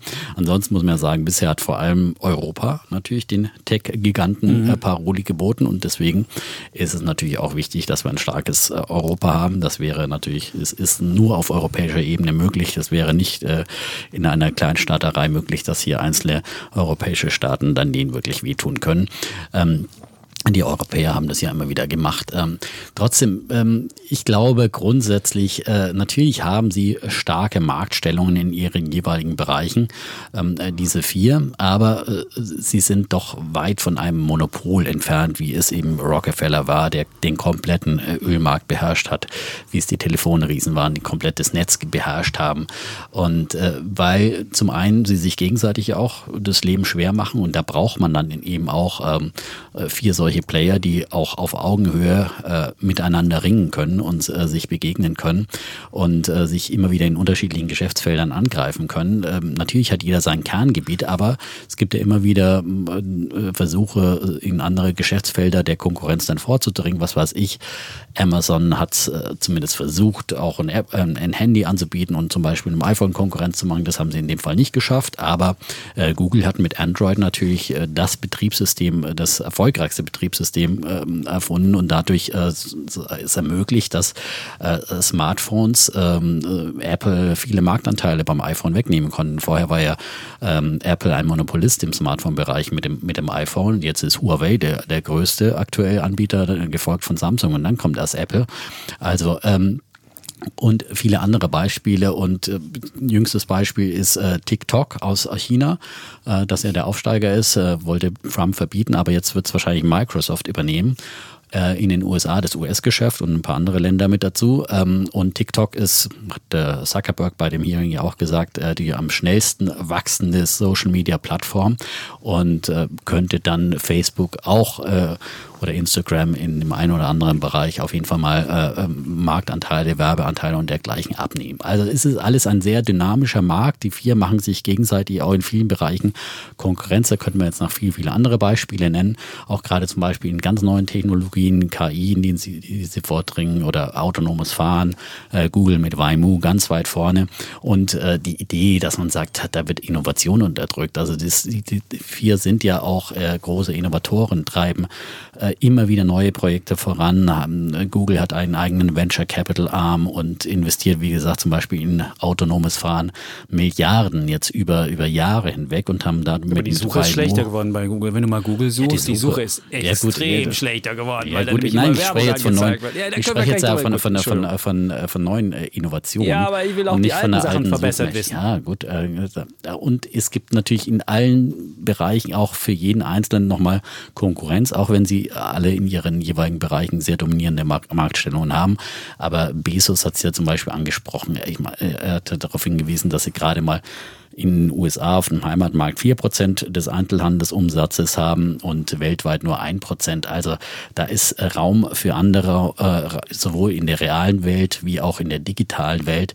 Und Shopify zum Beispiel ist ein aufstrebender Anbieter von, von Shops für äh, Einzelhändler, die Online-Shops aufmachen wollen. Geht ganz einfach bei Shopify äh, kannst du mit, mit wenigen Klicks einen Shop eröffnen und den auch einfach betreiben. Also es gibt Alternativen. Das sind längst keine Monopole, die man sich äh, quasi komplett ausliefern muss. Gut, da würde ich jetzt, da würde ich jetzt gegenhalten.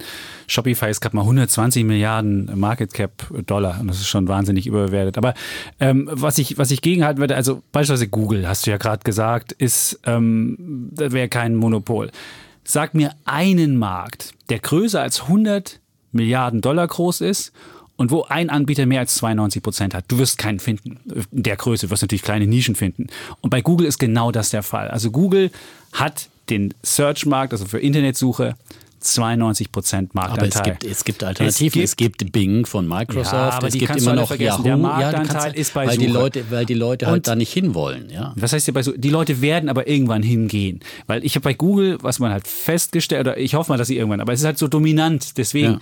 Und Google ist so, dass mittlerweile, wenn du guckst, 30 bis 40 Prozent des Platzes bei, bei, bei der Suchanzeige sind eigene Produkte, Werbung, irgendwas. Wenn du auch online mit dem kleinen Handy, ich habe noch so ein iPhone 7, guckst, hast du fast nie eine Antwort oben, sondern hast du immer oben die Werbung, musst das runter scrollen. Also es ist viel schwieriger, Sachen zu finden. Und ich war im Urlaub, war es so, da ist die Heckklappe von dem Auto nicht aufgegangen, wir hatten so einen Ford Mietwagen und die ging irgendwie nicht auf und dann habe ich nachgeguckt.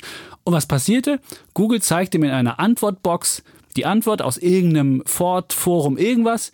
Dieses Ford-Forum hat nie einen Klick bekommen und Google hat alles abgesahnt, weil ich nämlich in diesem einen Antwortbox das gesehen habe. Und so klaut Google einfach sich den, den Inhalt, macht dann noch eine Werbung drumherum und verdient als einziger. Und derjenige, der das, den Inhalt gemacht hat, verdient nichts. Google ist einfach in meinen Augen ein Parasit, der davon lebt, dass andere die Arbeit machen. Und wenn er Glück hat, überleben die, die, der Wirt überlebt. Wenn er Pech hat, ist der Wirt irgendwann tot. Deswegen fängt der Google in Deutschland auch langsam an, mal Presseunternehmen ein bisschen Geld zu geben. So, das ist eine. Bei Facebook ist es so, da ist ja wirklich auch klar geworden, dass sie wettbewerbswidriges Verhalten machen. Sind E-Mails an die, sind E-Mails aufgekommen? Und das stand eindeutig drin, dass Zuckerberg gesagt hat, oh, wir müssen ähm, Instagram neutralisieren, weil das, unser, weil das uns disruptieren wird. Das wollen wir nicht, deswegen müssen wir das machen. Und das ist einfach Anti-Wettbewerbsverhalten. Es ist definitiv, also da muss ich gar nicht, das ist, das ist Wettbewerbsverhalten oder wettbewerbswidriges Verhalten, wie es im Buche steht. Da muss ich noch nicht mal groß drüber nachdenken. Ähm, und deswegen äh, ist, ist Facebook in meinen Augen definitiv ein Unternehmen, was, äh, was, was, äh, sich, was sich da schuldig gemacht hat. Ähm, dann ähm, hatten wir als nächstes noch Amazon und äh, nee, Apple. Und dann musst du sehen, bei Apple schwierig, die jetzt äh, unter Wettbewerbsbedingungen zu bekommen. Aber man darf nicht vergessen, zwei Drittel des App-Marktes, und man sagt ja immer, wir haben eine App-Ökonomie und so weiter. Und zwei Drittel dieser App-Ökonomie werden von Apple ähm, dominiert. Und Apple nimmt 30 Prozent Cut von vielen, 20 bis 30 Prozent. Und du musst überlegen, die App-Ökonomie bekommt eine Steuer aufgelegt von 20 bis 30 Prozent. Also wenn du jetzt beispielsweise, Spotify hat ja auch in Europa Klage eingereicht und hat versucht, also wenn du Spotify heißt, bist du mit einer Steuer von 20 bis 30 Prozent hinter dem eigenen Apple-Angebot Apple Music. Und Apple Music ist wesentlich schlechter als Spotify. Spotify ist um Längen besser. Was wächst schneller? Apple Music. Und warum? Weil das auch bei mir angeboten wird. Gucken Sie mal umsonst. Und wenn du als Spotify für die Apple-Nutzer einen Nachteil von 20 bis 30 Prozent hast, hast du keine Chance, irgendwie zu wachsen. Und das naja, war im Prinzip. ist Spo- Spotify jetzt der mit Abstand größte Anbieter Ja, aber im wer wächst schneller? Ja, Das schlechtere nein, Angebot. Und ja, das weil, siehst du. von Dann läuft das Niveau schlechtere kommen. Angebot. Ja, aber Wachstumszahlen ist ja nicht das Entscheidende, sondern diese, die, die Ja, Größe. aber- Spotify hat es eben trotzdem geschafft, äh, hier eine sehr dominante Ja, aber Marktstellung äh, trotzdem zu haben. bist du benachteiligt. Und ich finde es einfach, es ist nicht, und das ist bei, bei Amazon genau das Gleiche. Und ich fand äh, lustig übrigens, wie der Amazon dann mittendrin im Hearing anfing, seine Snacks zu essen, so, ja, jetzt ist meine, meine Diät ist jetzt so, und dann fing er an zu essen, seine Snacks. Das war so eine lustige, so lustige Sache nur am, am, am Rande. Aber Amazon, genau das Gleiche. Er musste zugeben, dass sie Daten nutzen, um ihre eigenen Produkte, also oder zumindest er hat nicht gesagt, dass sie Daten nutzen, sondern er hat gesagt, wir müssen das mal, wir müssen das mal gucken, ob das so ist. Und er hat auch durchblicken lassen, dass sie beispielsweise die Alexa-Produkte, Alexa, was macht das? Die verkaufen sie unter Preis, damit sie ihren Alexa in den Markt bekommen. Und das ist Dumping und das ist auch anti-competitive. Also es gibt wirklich in allen Lagen, die du da siehst, gibt es eindeutige Hinweise für wettbewerbswidriges Verhalten. Und da muss man einfach jetzt mal vorgehen. Und du musst ja sehen, es muss ja gar nicht schlecht sein. Wenn du siehst, PayPal ist ausgegliedert worden von eBay. Und wenn du jetzt mal guckst, ist PayPal viel stärker gewachsen. Es gibt viel mehr Mitarbeiterinnen und Mitarbeiter da. Und eBay ist, ist, ist also es muss ja gar nicht schlecht sein, wenn man die zerschlagen würde. Und deswegen würde ich sagen, wäre das neuen Sauerstoff in die, in die, in die Internetökonomie, würde man dadurch bekommen, dass man diese ganzen Monopole einfach mal aufbricht. Und wenn man einfach sagt, ich, ich nehme YouTube von Google weg, dann hätte man auf einen Schlag zwei Suchmaschinen. Und dann würden die wieder Wettbewerb machen. Da würdest du nicht mehr irgendwie drei Viertel deines Bildschirms mit irgendeiner freakigen Werbung sehen, sondern würden, da müssten die sich anstrengen. Und das wäre, und du hättest mal endlich eine richtig gute Videosuche oder sonst was. Also ich finde, so wie es gerade ist, ist es äh, der Dynamik nicht, nicht zuträglich und deswegen wäre ich dafür übrigens, das bin ich ja schon seit längerem, dass man die alle aufbricht und mal ein bisschen Sauerstoff wieder in die, in die Webökonomie ähm, Wir reinbringt. können jetzt diese fünfeinhalb Stunden De Debatte hier nicht, nicht wieder mit all den äh, Argumenten, die hin und her ähm, ge geführt wurden, äh, wiederholen an dieser Stelle. Kann man sich ja bei YouTube auch nochmal anschauen. Übrigens, da gibt es da in voller Länge dieses Hearing, wenn es interessiert. Ähm, äh, der Google-Chef mit seinem schlechten indischen Englisch auch sehr. Das war so. Ich saß da wie in der indischen Botschaft, so Sundar Pichai. Ich bin, als ich aus Indien kam, Ah, und all habe ich meinen ersten Computer in haben. Amerika Ja, gesehen. Also natürlich. diese Ansprache, die ersten, also Ja. jeder sollte sich die ersten fünf Minuten angucken. Wie Bezos erzählte, wie sein genau. Stiefvater aus, Aus Kuba, Kuba. kam und kein Wort Punkte Englisch gemacht. konnte. Und dann sagte und ich mache, dass alle die Chancen haben. Also das ist diese ersten Also wurde viele von amerikanischen Träumen geredet und so Ja. weiter, die dank der Digitalisierung Heuchelei. Heuchelei das ist keine best. Es Heuchelei. war Nein, Heuchelei. das ist doch, das ist doch echt und das ist ein bisschen der amerikanische Spirit, den muss man da auch mit mit drin haben. Ähm, ähm, ich glaube nach wie vor, natürlich haben sie in ihren Bereichen starke Marktstellung und natürlich Eh, i da hast du ja recht, die tricksen schon mit allem, was geht und haben es natürlich versucht, das äh, zu leugnen.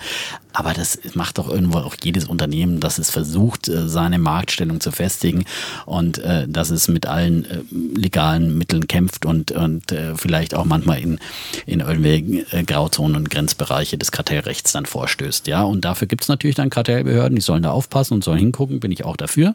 Aber ich glaube nicht, dass es wesentlich etwas ändern würde, jetzt zum Beispiel Facebook zu zerschlagen. Ja, dann würde es nach wie vor starke Plattformen geben. Ähm, dann Guck dir mal nach die wie vor an. Die Instagram. ist hässlich wie die Nacht. Ich meine, da ist nichts geändert worden, da ist nichts verbessert worden, da ist nichts irgendwie. Man fragt sich, wie kann eine Plattform so. Ja, aber nicht. das ist doch, äh, Das können sie nur, weil sie halt Instagram das haben, die sie- halt wächst. Und so Nein, die haben halt zwei verschiedene Nutzergruppen. Facebook ist halt für die Älteren, die sich da wohlfühlen, die halt eine vertraute Umgebung vielleicht wollen. Mhm. Und Instagram ist ein bisschen dynamischer und äh, so. Und wie gesagt, sie werden auch angegriffen von anderen, von, von Snapchat und äh, vor allem von, von TikTok. Und äh, es ist ein Markt, der dynamisch ist. Es gibt keinen disruptiveren Markt als die von Digital. Snapchat Lass, mich ja einmal ausreden. Äh, also es gibt nichts Dynamischeres als die Digitalwirtschaft, wo äh, im Prinzip das Internet ist nicht begrenzt, sondern es ist komplett offen und jeder kann hier neue Ideen entwickeln und, und, und sie äh, lancieren. Und äh, das zeigt auch die Vergangenheit. Da gab es einzige Größen wie Yahoo oder AOL, die sind mehr oder weniger alle komplett verschwunden. Also es ist ein disruptiver Bereich und da kannst du nicht wie äh, durch den Besitz eine, von, von Ölförderanlagen oder von Telekom, äh, Telefonnetzen irgendwie dir ein Monopol technisch sichern, sondern es ist letztendlich Hä? offen. Wenn du als wenn du als Apple das Handy hast, Ja, dann hast du wie bei, der, du bei einem Ölkonzern oder bei, dir bei einem Dings, hast du einfach das, Nein, hast hast du die kein Pipeline. Monopol. Du hast die Pipeline. Nein, aber du wenn du entscheidest, doch wer durch gesagt, dein Handy Huawei, kommt. Ja, in deinem Bereich. So. In deinem Bereich. In Ja, deinem, was in du als Bereich. Apple Aber du bist Angebot kein, hast. hast kein Monopol. Das ist doch das Entscheidende. Es geht darum, Bei äh, Apple ist der drittgrößte Anbieter. So. Ja, aber bei Huawei einer ist größer, Samsung Kundengruppe, die haben Apple-Produkte und die haben bei einer Apple-Produkte bestimmten und sonst was. Ja. gut, eine bestimmte Kunden Kundengruppe will halt nur Champagner trinken und am liebsten Ja. von Moët Chandon oder was. Ja, so, dann zahlen sie den bestimmten Preis dafür. Das ist so richtig. Und wenn äh, Apple ist halt ein Premium-Produkt und bietet Premium-Nutzerservice, aber äh, du kannst auch einer Mall nicht vorschreiben, welche Läden es in, in, in, in seine Mall lässt, ja.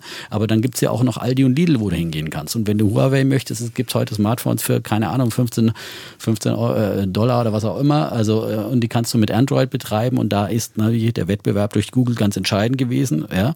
Dass es eben auch eine andere App Stores gibt von, Ja, aber von die- Google. der ist ja wirklich völlig chaotisch. Ja, voll, Also ja, ja der gut, Google aber wenn du Premium bist, musst du halt dann Premium kaufen. Das ist ja wirklich ja, Schrott. aber ich meine, aber du kannst, äh, es geht für den Verbraucher darum, dass du eine Auswahl hast. So, Monopol ist, wenn du keine Du kannst Auswahl hast. Chaos bei Android haben und du kannst irgendwie gut Ja, aber wenn du Mercedes fahren willst, musst du halt Mercedes bezahlen oder was auch immer. Ja, aber ich Tesla. möchte trotzdem ja? nicht. Ah, Ja, du willst, du ich will willst. den Wettbewerb bei, Ja. bei Apple-Produkten haben. Und wenn ich nicht mit Apple Pay bezahlen will, sondern mit was anderem, das will ich erst mal probieren. Es funktioniert Moment nicht. mal, du kannst nicht Ja, sagen, ich gehe zu einem Anbieter und will da Wettbewerb haben. Du kannst nicht sagen, ich gehe ins KDW und jetzt bestimme ich, dass da auch ein Aldi unten im Apple. Keller ist. Nein, KDW ist halt das Premium-Produkt, ja. Und Aldi ist halt der Discounter. So. Aber du kannst nicht sagen, ich will jetzt Discounterpreise beim KDW haben oder was auch immer. Also das ist wirklich, ich meine, solange es einen Wettbewerb gibt, wo es unterschiedliche Anbieter gibt, ja, und so muss man das sehen. Äh, und äh, es ist konform, dass, dass sie dann auch geschlossene Systeme haben, um ein besseres Nutzererlebnis äh, zu haben. Das ist, ist doch legitim und du kannst genauso Spitzengeräte bei Samsung haben und, und kannst mit Android betreiben oder was auch immer. Also es gibt da alles Mögliche. es ist ein, es ist ein riesiger Bing Markt. gehen Es oder ist- kannst du irgendwas gehen, aber die kannst du. Marktanteil ist nun mal 92%. Genau. Dann ist Bing, dann gibt es Suchmaschinen, die von anderen. ja, DuckDuckGo? ja gut, aber geht halt keiner hin. Ja, äh, das ist aber, solange der Nutzer die Wahl hat. Und ich verstehe auch nicht, dass man auch noch so eine, so eine Google Mail dann haben muss. Ich meine, was dann an, Kritik kam von diesen Abgeordneten, der eine hat sich beschwert, dass er bei Google Mail die äh, seine, seine Wahlkampfmailen, sein Vater ist im Phishing-Ordner geahndet. Ich meine, die mussten Ja gut, alles auch an. Und du hast gerade auch, du hast auch gerade auch schlechte wieder Fragen dabei. bemängelt, dass äh, sozusagen äh, die äh, über die Inhalte äh, sagen eine Wächterrolle spielen. Das wurde ja von den konservativen an, ähm, äh, Abgeordneten, den Republikanern vor allem, die haben ja immer Angst, dass sie da benachteiligt werden. Was natürlich Blödsinn sie ist, wenn du bei Facebook werden. guckst, die meisttrennenden Geschichten sind irgendwelche rechten Spinner. Also Ja, ehrlich, das und ist- wollte ich ja gerade sagen, du hast dich Blödsinn. neulich hast du dich ja be beschwert darüber, dass Facebook nicht zensiert, ja, im Gegensatz zu Twitter. Nein, heute forderst zensieren. du, dass ich will sie zensieren sollen. Ich will nur, dass du entweder das einordnest oder aber nicht einen Algorithmus anbietest, wo diese Stimmen auch noch multipliziert und verstärkt Ich wollte werden. Und nur genau sagen, das ist ich es ja, was wollte ja nur passiert. sagen, ja, das eine ist, dass die einen gesagt haben, wir werden zensiert, ja, und äh, das andere, die andere Kritik ist, dass sie sagen, wird nicht, es wird nicht zensiert. So, also sie können es auch keinem recht machen, das muss man halt auch nochmal dazu sagen. Und ähm, ich sehe hier einen großen Wettbewerb zwischen allen Vieren und ähm, Bezos hat auch gesagt, es ist ein, ein kein Nullsummenspiel insgesamt in der Digitalwirtschaft, sondern Ja, es ist ein, ist ein gut. Kuchen, äh, der auch immer größer wird und äh, da sind genug Stücke für alle da. Beispiele wie Shopify, wie Zalando in Europa, ähm, wie viele andere Beispiele zeigen, dass äh, man da durchaus äh, immer wieder Fuß fassen kann und äh, es wird von diesen großen wird auch sehr viel Geld in, in Investitionen gepumpt. Ähm, also, ähm, und äh, am Ende, es würde, wie du sagst, es würde ja, glaube ich, nichts ändern. Selbst wenn du YouTube heute von Google trennst, dann wird Google Hast du trotzdem. zwei Suchmaschinen? Ja, Wie gut nein, ist das YouTube denn? Wie ist keine ist? Suchmaschine. YouTube Nein, du eine aber YouTube würde Videoplattform. eine Suchmaschine auch noch Nein. anbieten. Ist doch klar. Für Videosuche. ja, du hast keine gute Videosuche. Videosuche heutzutage. Hast du nicht. Warum? Weil du es nicht brauchst. Und so. Äh, das wäre so einfach. Und du könntest Dann so hast viel du trotzdem Wettbewerb bringen. Nein, du und hast du doch mit YouTube, mach doch keine Suchmaschine, vielleicht eine Videosuche für seine eigenen Produkte. Macht Amazon hat auch eine Suchmaschine. Für Produkte auf der. Ich meine, die Amazon-Suche ist, ist äh, genauso äh, eine Suchmaschine, wenn du Ja so gut, da werden die Produkte ja? hochgebracht, So. wo sie die meiste Kohle mit verdienen. Ja, super, das ist ja keine So, Suchmaschine. aber dann hast du trotzdem keine neue Suchmaschine. Da wird Google immer noch die dominierende Suchmaschine bleiben, Glaub wenn die nicht. Leute nicht zu Bing gehen. Ja? So, also das ist, wird nichts ändern, auch wenn Facebook zerschlägst, was auch immer, diese ganzen Zerschlagungsfantasien. Und äh, nochmal, meiner Meinung nach, Es würde mehr florieren. Es würde viel mehr florieren, du hättest viel mehr, du hättest viel mehr Wettbewerb, du hättest, und den hast du jetzt überhaupt nicht mehr.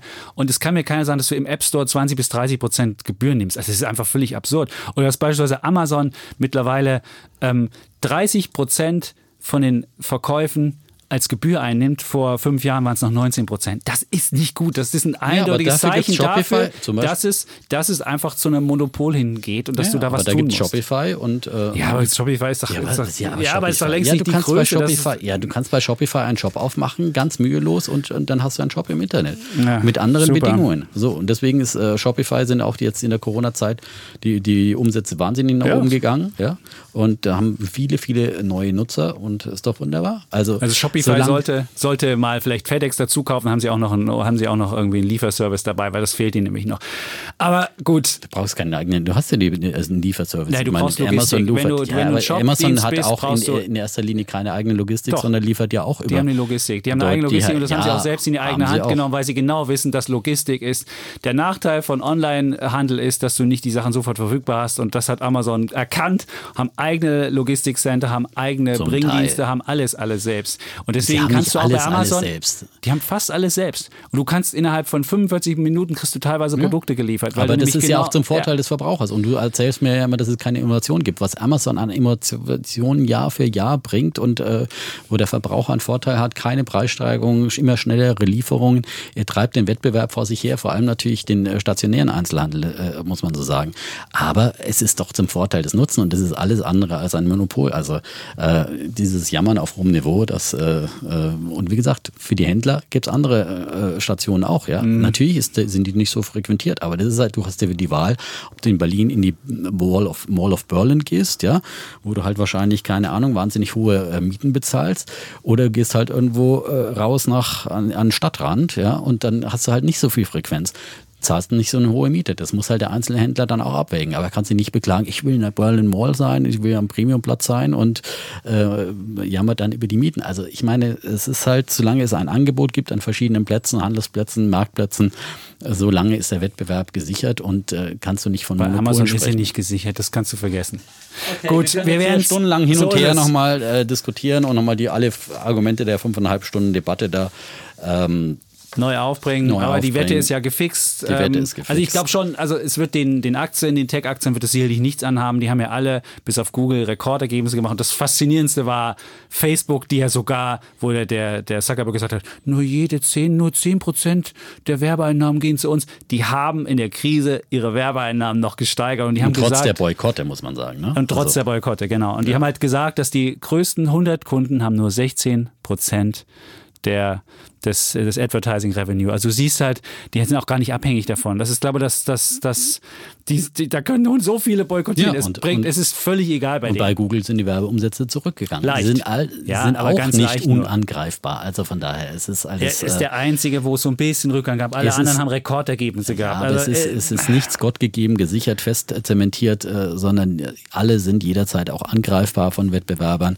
Und äh, letztendlich ist der Verbraucher gefragt. Ja, das ist immer die Entscheidung des Verbrauchers. Solange er ein Wahlrecht hat, äh, solange er zwischen Google und äh, Bing-Suchmaschine wählen kann, ist alles okay.